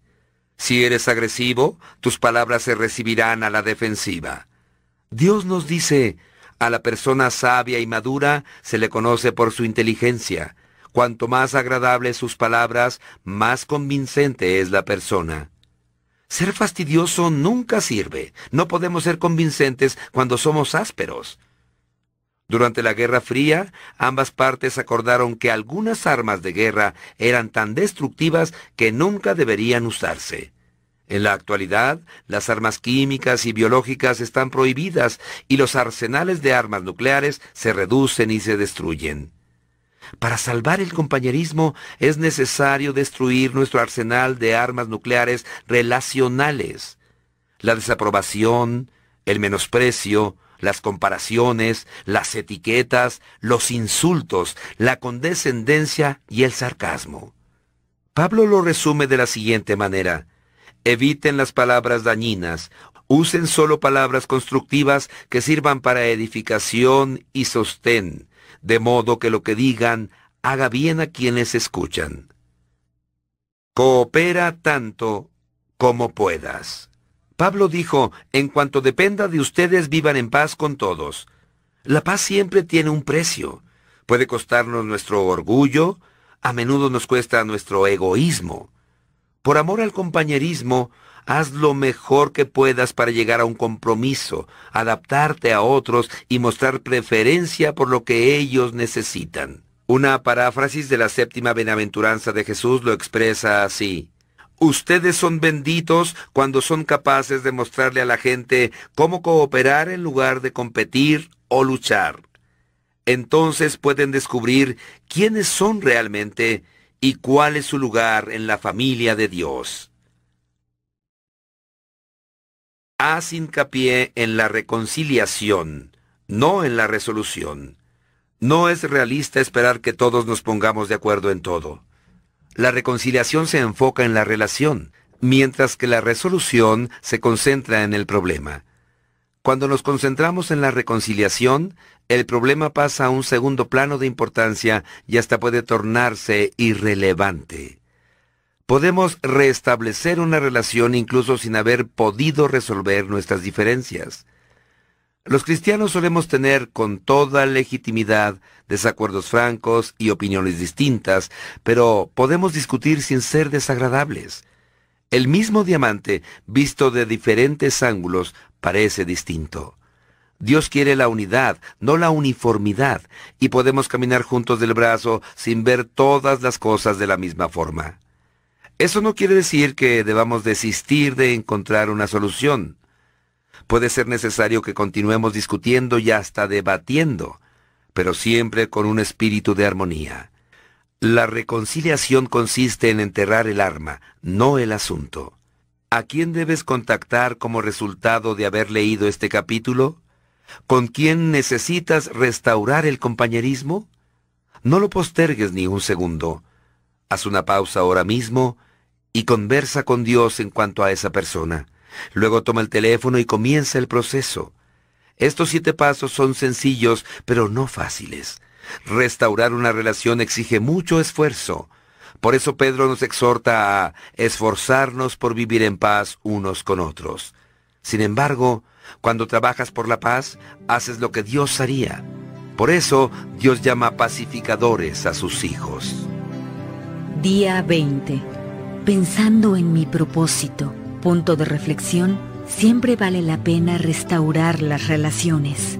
Versículo para recordar. Si es posible, y en cuanto dependa de ustedes, vivan en paz con todos. Romanos capítulo 12, versículo 18. Pregunta para considerar. ¿Qué debo hoy hacer para restaurar una relación rota?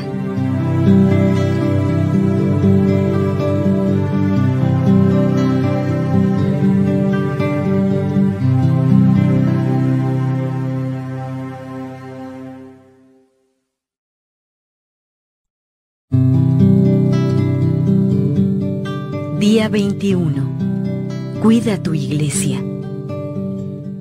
Esfuércense por mantener la unidad del Espíritu mediante el vínculo de la paz. Efesios capítulo 4, versículo 3. Que el amor sea el árbitro de sus vidas, porque entonces la iglesia permanecerá unida en perfecta armonía. Colosenses capítulo 3, versículo 14.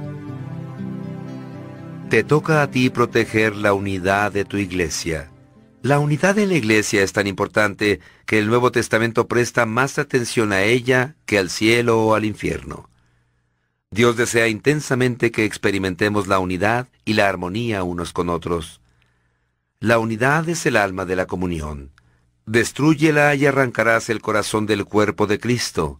Es la esencia, el núcleo de cómo Dios quiere que experimentemos juntos la vida en su iglesia.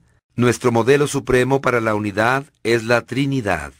Padre, Hijo y Espíritu Santo están completamente unificados como uno solo. Dios mismo es el ejemplo supremo del amor sacrificado, la humilde consideración hacia los demás y la armonía perfecta. Al igual que todo padre, nuestro Padre Celestial se regocija viendo cómo sus hijos se llevan bien entre sí. En los momentos finales antes de su arresto, Jesús oró apasionadamente por nuestra unidad. Esto era lo que predominaba en su mente durante esas horas de agonía, lo cual demuestra cuán importante es este asunto. Nada en la tierra es más valioso para Dios que su iglesia. Él pagó el precio más alto por ella y quiere que la protejamos sobre todo el daño devastador que causan la división, el conflicto y la falta de armonía. Si formas parte de la familia de Dios, es tu responsabilidad proteger la unidad en el lugar donde te congregas. Jesucristo te encomendó hacer todo lo que esté a tu alcance para conservar la unidad, proteger la comunión y promover la armonía en la familia de su iglesia y entre todos los creyentes. La Biblia indica, esfuércense por mantener la unidad del Espíritu en el vínculo de la paz. ¿Cómo podemos hacerlo? La palabra de Dios nos da consejos prácticos. Enfoquémonos en lo que tenemos en común, no en las diferencias. Pablo nos dice, esforcémonos por promover todo lo que conduzca a la paz y a la mutua edificación. Como creyentes, compartimos un Señor, un cuerpo, un propósito, un Padre, un Espíritu, una esperanza, una fe, un bautismo y un amor. Compartimos la misma salvación, la misma vida y el mismo futuro, factores mucho más relevantes que cualquier diferencia que podríamos enumerar. Estos son los asuntos en los que debemos enfocarnos, no en nuestras diferencias personales. Debemos recordar que fue Dios quien nos escogió para darnos personalidades, trasfondos, razas y preferencias diferentes, de modo que podamos valorar y disfrutar esas diferencias, no meramente tolerarlas. Dios quiere unidad, no uniformidad, y por causa de la unidad nunca debemos permitir que las diferencias nos dividan. Debemos permanecer concentrados en lo que más importa aprender a amarnos como Cristo nos amó y cumplir los cinco propósitos de Dios para cada uno de nosotros y su iglesia. Por lo general el conflicto es una señal de que nos estamos concentrando en otros asuntos menos importantes, lo que la Biblia llama discusiones necias. La división siempre surge cuando dirigimos la mirada hacia las personalidades, las preferencias, las interpretaciones, los estilos o los métodos. Pero si nos concentramos en amarnos y cumplir los propósitos de Dios, el resultado es la armonía. Pablo rogaba por esto, que haya verdadera armonía para que no surjan divisiones en la iglesia. Les suplico que tengan la misma mente, que estén unidos en un mismo pensamiento y propósito. Sé realista con respecto a tus expectativas. En cuanto descubrimos cómo quiere Dios que sea la verdadera comunión, es fácil desanimarnos por la diferencia entre lo ideal y la realidad de nuestra iglesia. Sin embargo, debemos amar a la iglesia con pasión pese a sus imperfecciones. Anhelar lo ideal mientras criticamos lo real es señal de inmadurez. Por otro lado, si uno se conforma con la realidad sin esforzarse por alcanzar lo ideal, es señal de complacencia. La madurez consiste en vivir con esta tensión. Habrá creyentes que sí te defraudarán y te decepcionarán, pero eso no es ninguna excusa para no tener comunión con ellos. Ellos son tu familia, aun cuando no actúen como tal, y simplemente no puedes abandonarlos. En cambio, Dios nos dice, tengan paciencia unos con otros, siendo indulgentes con las fallas de los demás por su amor. Las personas se desilusionan con la iglesia por muchas razones entendibles. La lista podría ser bastante larga. Conflictos, heridas, hipocresía, negligencia, mezquindad, legalismo y otros pecados. En lugar de asustarnos y sorprendernos, debemos recordar que la iglesia está formada por pecadores de carne y hueso, incluyéndonos a nosotros mismos. Nos lastimamos unos a otros, a veces en forma intencional y otras veces sin mala intención, porque somos pecadores. Pero en vez de abandonar la iglesia, necesitamos quedarnos para resolver el asunto si esto es de alguna manera posible. La reconciliación, no la evasión, es el camino a un carácter más fuerte y una comunión más profunda. Si te divorcias de tu iglesia a la primera señal de decepción o desilusión, eso es señal de inmadurez. Dios tiene cosas que quiere enseñarte y a los demás también. Además, es imposible huir hasta encontrar la iglesia perfecta porque no existe. Todas las iglesias tienen sus propias debilidades y problemas. Pronto volverás a sentirte decepcionado. Groucho Marx tenía un dicho famoso que decía que no querría pertenecer a ningún club que lo aceptara como socio. Si una iglesia debe ser perfecta para satisfacerte, esa misma perfección te excluirá de su membresía, porque tú no eres perfecto. Dietrich Bonhoeffer, el pastor alemán que fue martirizado por resistirse a los nazis, escribió Vida en Comunidad, un libro clásico sobre la comunión.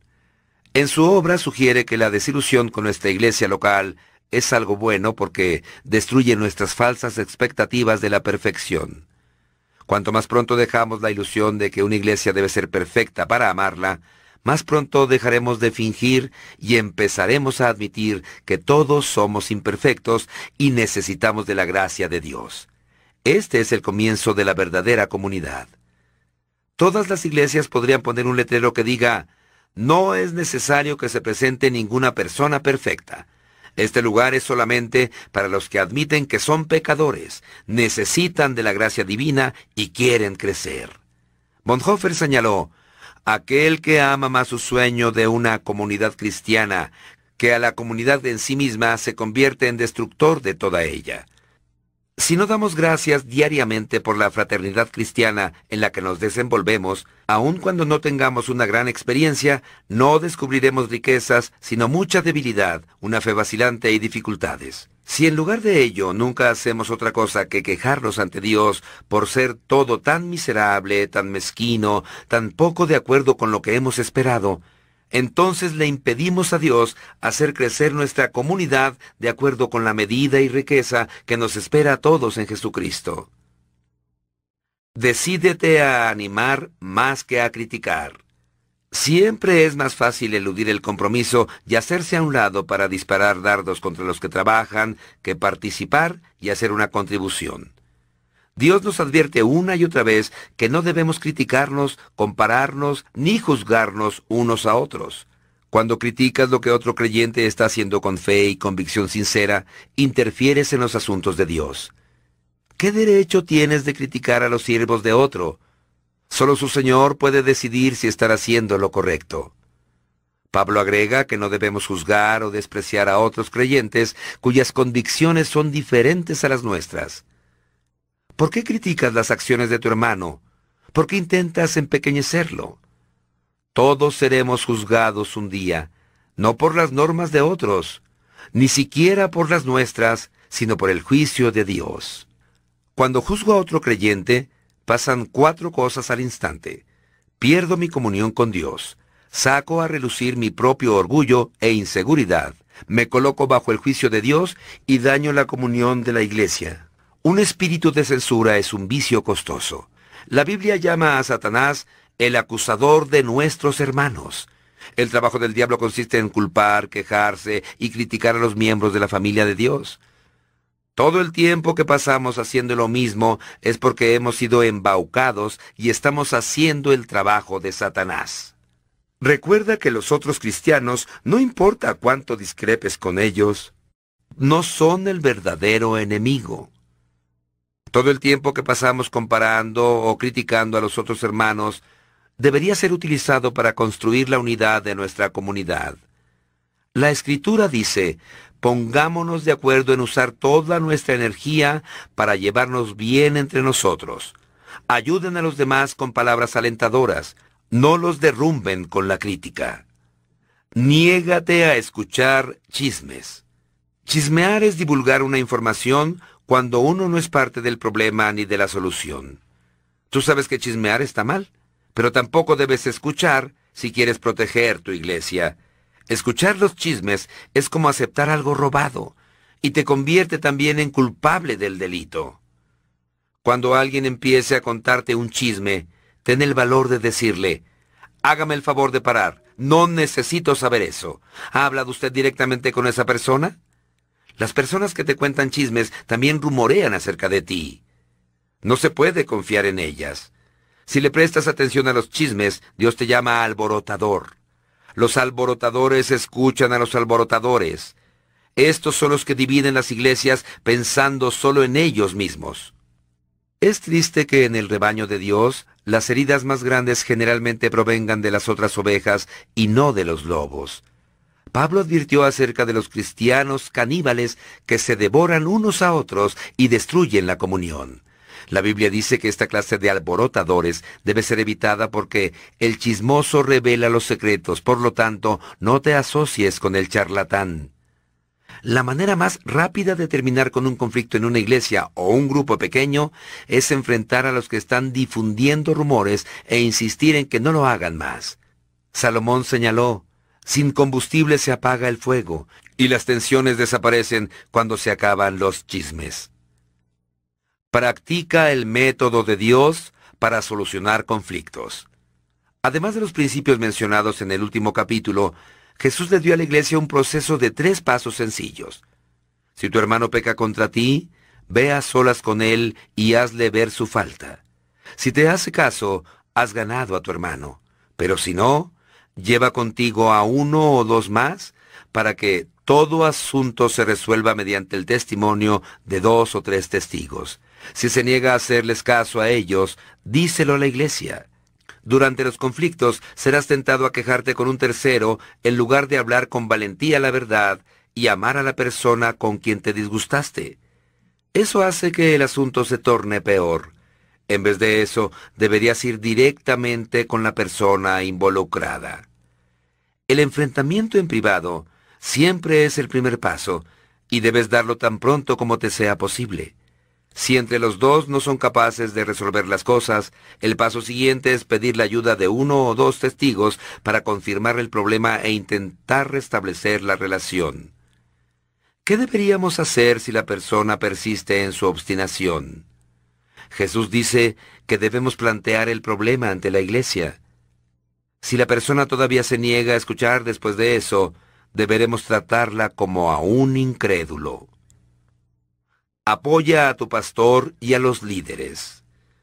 No hay líderes perfectos, pero Dios les da la responsabilidad y la autoridad para mantener la unidad de la iglesia. Sin embargo, cuando hay conflictos interpersonales que resolver, eso es un trabajo ingrato. A menudo los pastores tienen la desagradable tarea de actuar como mediadores entre miembros heridos que tienen conflictos o son inmaduros también tienen la tarea imposible de intentar que todos estén contentos, algo que ni siquiera Jesús pudo lograr. La Biblia es clara con respecto a la manera en que debemos relacionarnos con los que nos sirven. Respondan a sus líderes pastorales, escuchen su consejo, ellos están alertas a la condición de sus vidas y obran bajo la supervisión estricta de Dios. Contribuyan al gozo de su liderazgo. Un día los pastores estarán delante de Dios y rendirán cuentas de cuán bien velaron por ti. Ellos cuidan de ustedes como quienes tienen que rendir cuentas.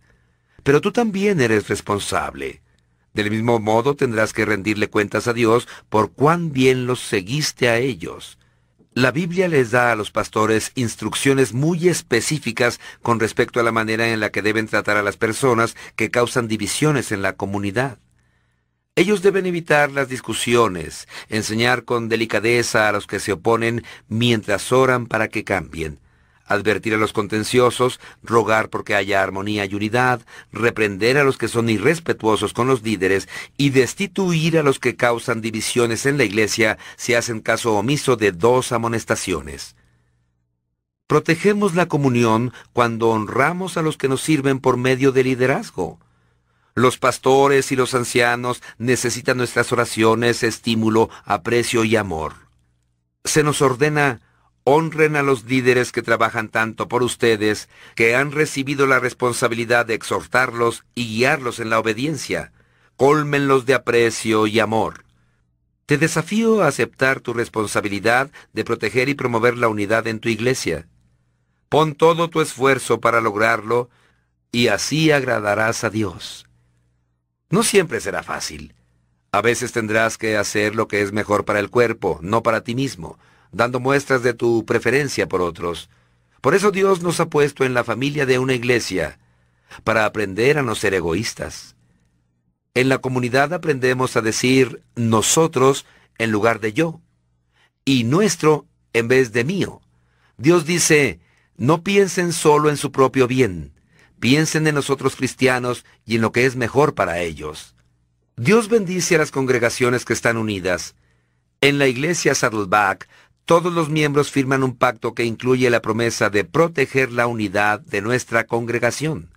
Como resultado, nunca hemos tenido un conflicto que divida la comunión. Tan importante como lo anterior es el hecho de que, dado que es una comunidad fraternal y unida, muchas personas quieren ser parte de ella. En los últimos siete años, la Iglesia ha bautizado a más de 9.100 creyentes nuevos. Cuando Dios tiene un puñado de creyentes bebés que quiere dar a luz, busca la iglesia incubadora más cálida que pueda encontrar. ¿Qué estás haciendo particularmente para hacer que la familia de tu iglesia sea más cálida y fraternal?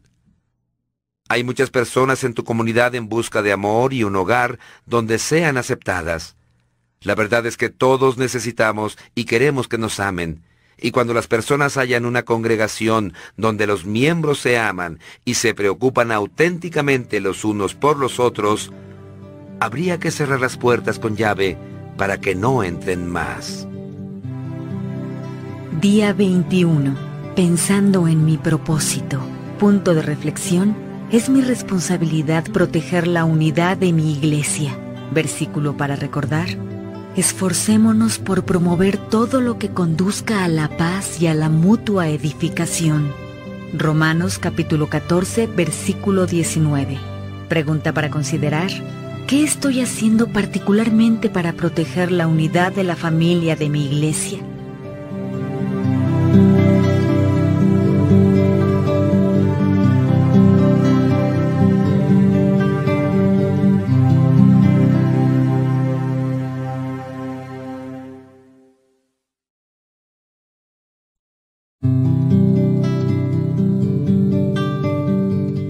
Propósito 3. Fuiste creado para ser como Cristo. Vivan en unión vital con Él, enraizados en Él y nútranse de Él. Mantengan un ritmo de crecimiento en el Señor y fortalezcanse y vigorícense en la verdad. Colosenses capítulo 2, versículos 6 y 7.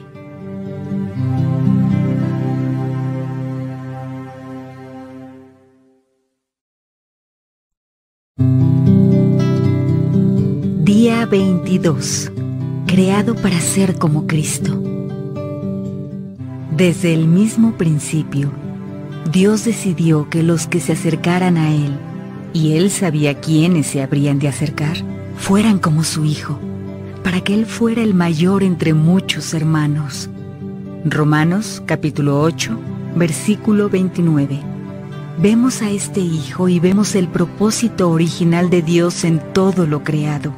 Colosenses capítulo 1 versículo 15. Fuiste creado para ser como Cristo. Desde el comienzo mismo, el plan de Dios fue crearnos a semejanza de su Hijo Jesús. Este es nuestro destino y el tercer propósito de nuestra vida.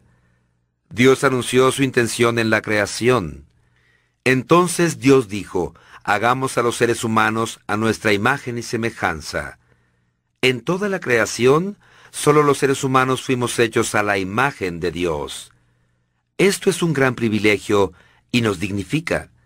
No sabemos todo lo que abarca esta frase, pero sabemos que incluye algunos aspectos. Como Dios, somos seres espirituales. Nuestros espíritus son inmortales y perdurarán más que nuestros cuerpos terrenales. Somos intelectuales. Podemos pensar, razonar y resolver problemas. A semejanza de Dios, nosotros nos relacionamos. Podemos dar y recibir amor verdadero, y tenemos una conciencia moral. Podemos discernir el bien del mal, lo cual nos hace responsables ante Dios. La Biblia dice que todas las personas, no solo los creyentes, poseen una parte de la imagen de Dios. Por eso el asesinato y el aborto son malos. Pero esta imagen está incompleta. El pecado la dañó y distorsionó. Por lo tanto, Dios envió a Jesús con la misión de restaurar la imagen completa que perdimos. ¿A qué se parece la imagen y semejanza completa de Dios? Se parece a Jesucristo. La Biblia dice que Jesús es la imagen exacta de Dios. Es la imagen visible del Dios invisible y es la fiel imagen de lo que Él es. A menudo la gente cita la frase de tal palo, tal astilla, para referirse al parecido familiar. Cuando las personas ven mis características en mis hijos, eso me agrada. Dios quiere que también sus hijos sean a su imagen y semejanza. Su palabra dice que fuimos creados para ser como Dios, verdaderamente justos y santos. Permíteme expresar esto con toda claridad. Nunca llegarás a ser Dios, ni siquiera un Dios. Esa mentira orgullosa es la tentación más antigua de Satanás. Satanás le prometió a Adán y Eva que si seguían su consejo serían como dioses.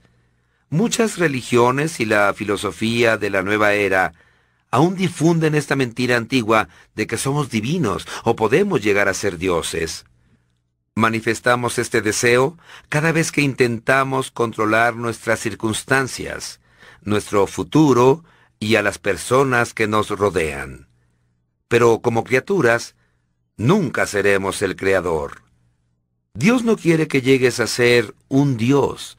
Él quiere que seas piadoso, que asumas los valores, las actitudes y el carácter propio de Él. La Biblia dice que adoptemos una manera enteramente nueva de vivir, una vida moldeada por Dios, una vida que, renovada desde dentro, forme parte de su conducta mientras Dios reproduce con toda precisión su carácter en nosotros. La meta final de Dios para tu vida sobre la tierra no es la comodidad, sino el desarrollo de tu carácter. Él quiere que crezcas espiritualmente y llegues a ser como Cristo. Esto no significa que pierdas tu personalidad o llegues a ser un clon sin inteligencia. Dios creó tu singularidad, por lo cual ciertamente no quiere destruirla. Ser semejante a Cristo significa la transformación de tu carácter, no de tu personalidad. Dios quiere que desarrolles la clase de carácter que se describe en las bienaventuranzas de Jesús.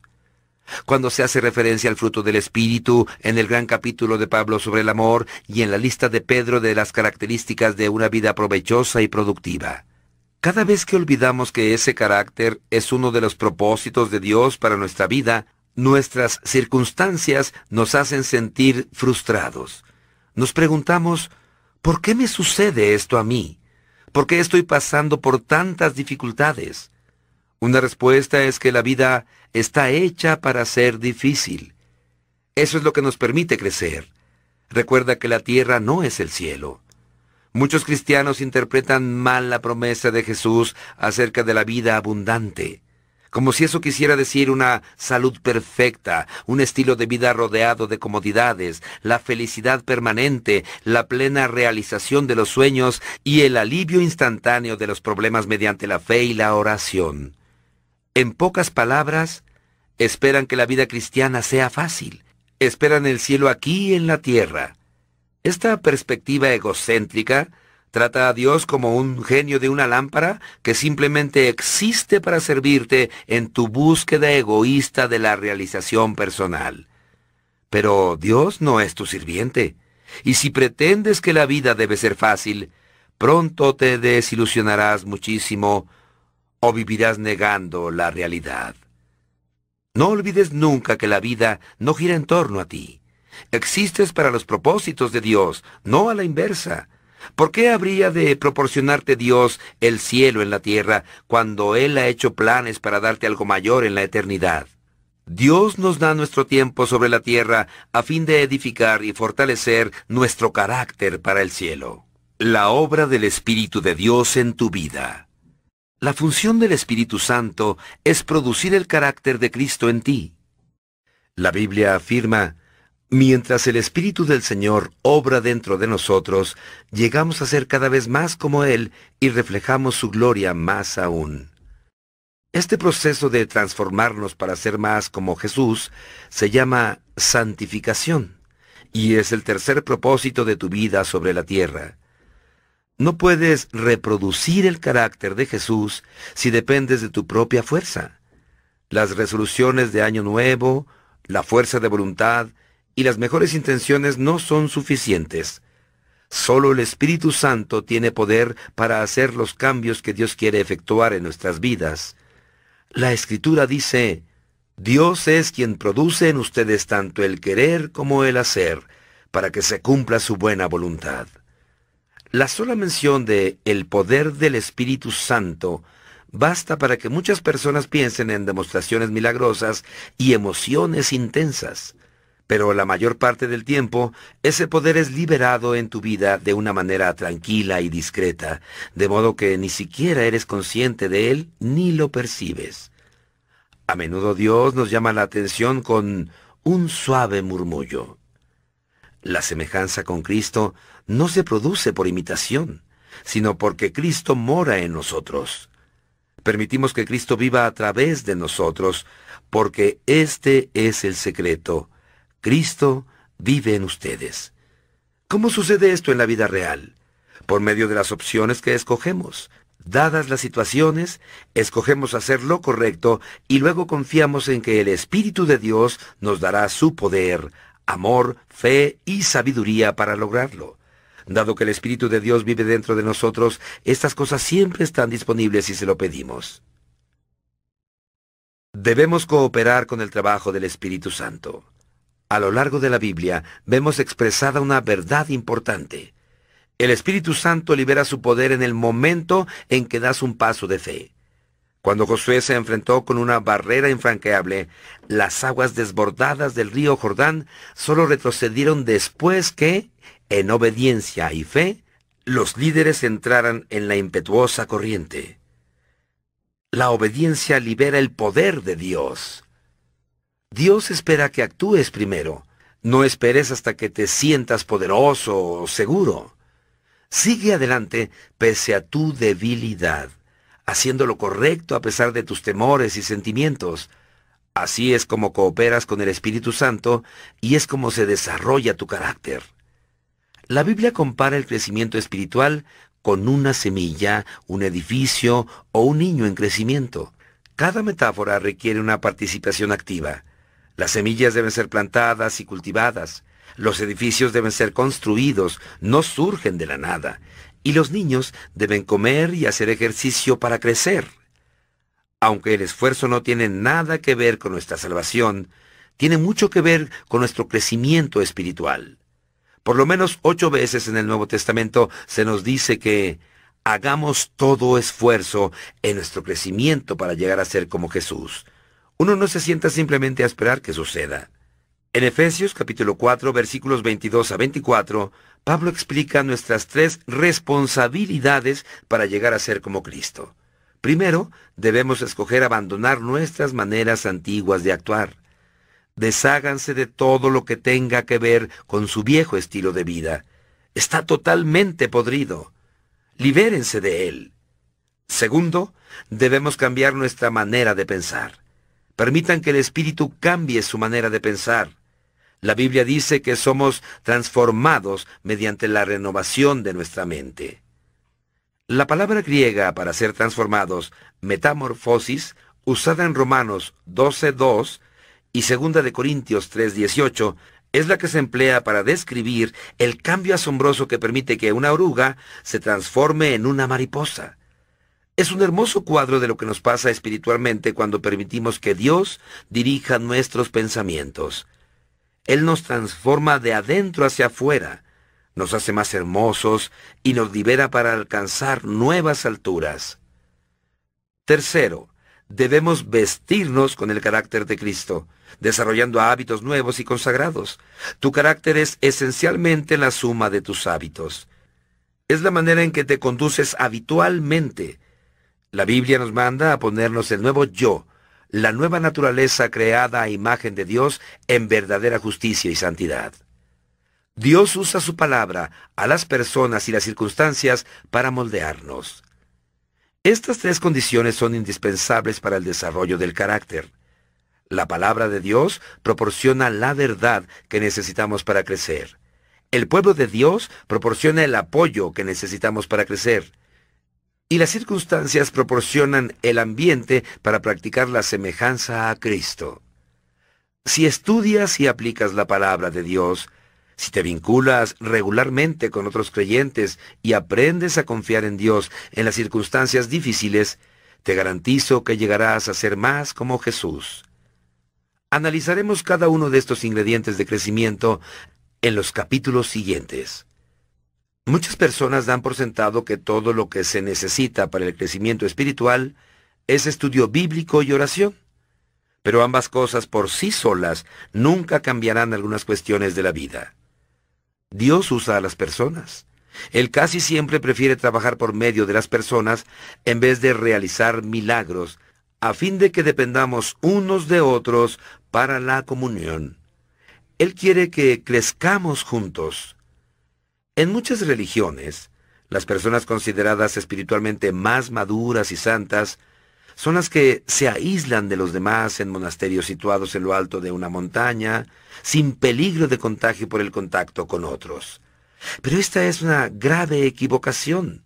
La búsqueda de la madurez espiritual no es una ocupación solitaria e individual. No puedes llegar a ser como Cristo en el aislamiento. Debes estar cerca de otras personas e interactuar con ellas. Necesitas ser miembro de una iglesia y una comunidad. ¿Por qué? Porque la verdadera madurez espiritual consiste en aprender a amar como Jesús amó, y no puedes practicar esa disciplina si no estás en relación y contacto con otras personas. Recuerda, todo es cuestión de amor. Amar a Dios y a los demás. Llegar a ser como Cristo es un proceso largo y lento de crecimiento. La madurez espiritual no es instantánea ni automática, es un desarrollo gradual y progresivo que llevará el resto de tu vida. Refiriéndose a este proceso, Pablo dijo, Esto continuará hasta que seamos maduros, así como Cristo lo es, y seamos completamente como Él. Eres una obra en progreso. Tu transformación espiritual en cuanto al desarrollo del carácter de Jesús seguirá por el resto de tu vida, y aún así no se completará aquí en la tierra. La obra se terminará cuando llegues al cielo o Jesús vuelva. En ese momento, cualquier trabajo en tu carácter que todavía quede por terminar se dará por finalizado. La Biblia dice que cuando al fin podamos ver a Jesús perfectamente, llegaremos a ser exactamente como Él. Ni siquiera nos podemos imaginar cómo seremos cuando Cristo vuelva, pero sabemos que cuando Él venga, seremos como Él, porque lo veremos como Él realmente es. Hay mucha confusión en la vida cristiana por ignorar la simple verdad de que Dios está más interesado en construir tu carácter que en cualquier otra cosa. Nos preocupamos cuando Dios parece permanecer en silencio con respecto a determinados temas, como por ejemplo, ¿qué carrera profesional debo elegir? La verdad es que hay muchas en las que podrías cumplir la voluntad de Dios para tu vida. Elijas la que elijas, a Dios lo que le importa es que lo hagas como si lo hicieras para Cristo. Dios está mucho más interesado en lo que eres que en lo que haces. Somos seres humanos, no quehaceres humanos. Dios está mucho más preocupado por tu carácter que por tu carrera profesional, porque tu carácter te acompañará toda la eternidad, no así tu carrera profesional. La Biblia advierte, no se acomoden tan bien a su cultura que se conformen a ella sin siquiera notarlo. En cambio, pongan su atención en Dios. Serán cambiados de adentro hacia afuera. A diferencia de la cultura que los rodea, que siempre los arrastra hacia un nivel inferior de inmadurez, Dios hace que surja lo mejor de ustedes y desarrolla una madurez bien compuesta en ustedes. Para concentrarnos en llegar a ser más como Jesús, deberemos tomar decisiones opuestas a la cultura imperante. De lo contrario, influencias como la de nuestros compañeros, padres, colaboradores y la cultura misma intentarán amoldarnos a su imagen. Lamentablemente, una ojeada rápida a varios libros cristianos populares revela que muchos creyentes han dejado de vivir para los grandes propósitos de Dios, y se han amoldado a fin de lograr su realización personal y su estabilidad emocional. Eso es egocentrismo, no discipulado. Jesús no murió en la cruz únicamente para que pudiéramos vivir cómodos y bien adaptados. Su propósito es mucho más profundo. Él quiere hacernos iguales a sí mismo antes de llevarnos al cielo. Este es nuestro privilegio principal, nuestra responsabilidad inmediata y nuestro destino final. Día 22. Pensando en mi propósito. Punto de reflexión. Fui hecho para llegar a ser como Cristo. Versículo para recordar. En la medida en que el Espíritu del Señor opera en nosotros, nos parecemos más a Él y reflejamos más su gloria. Segunda de Corintios, capítulo 3, versículo 18. Pregunta para considerar. ¿En qué área de mi vida necesito pedir el poder del Espíritu para ser como Cristo hoy?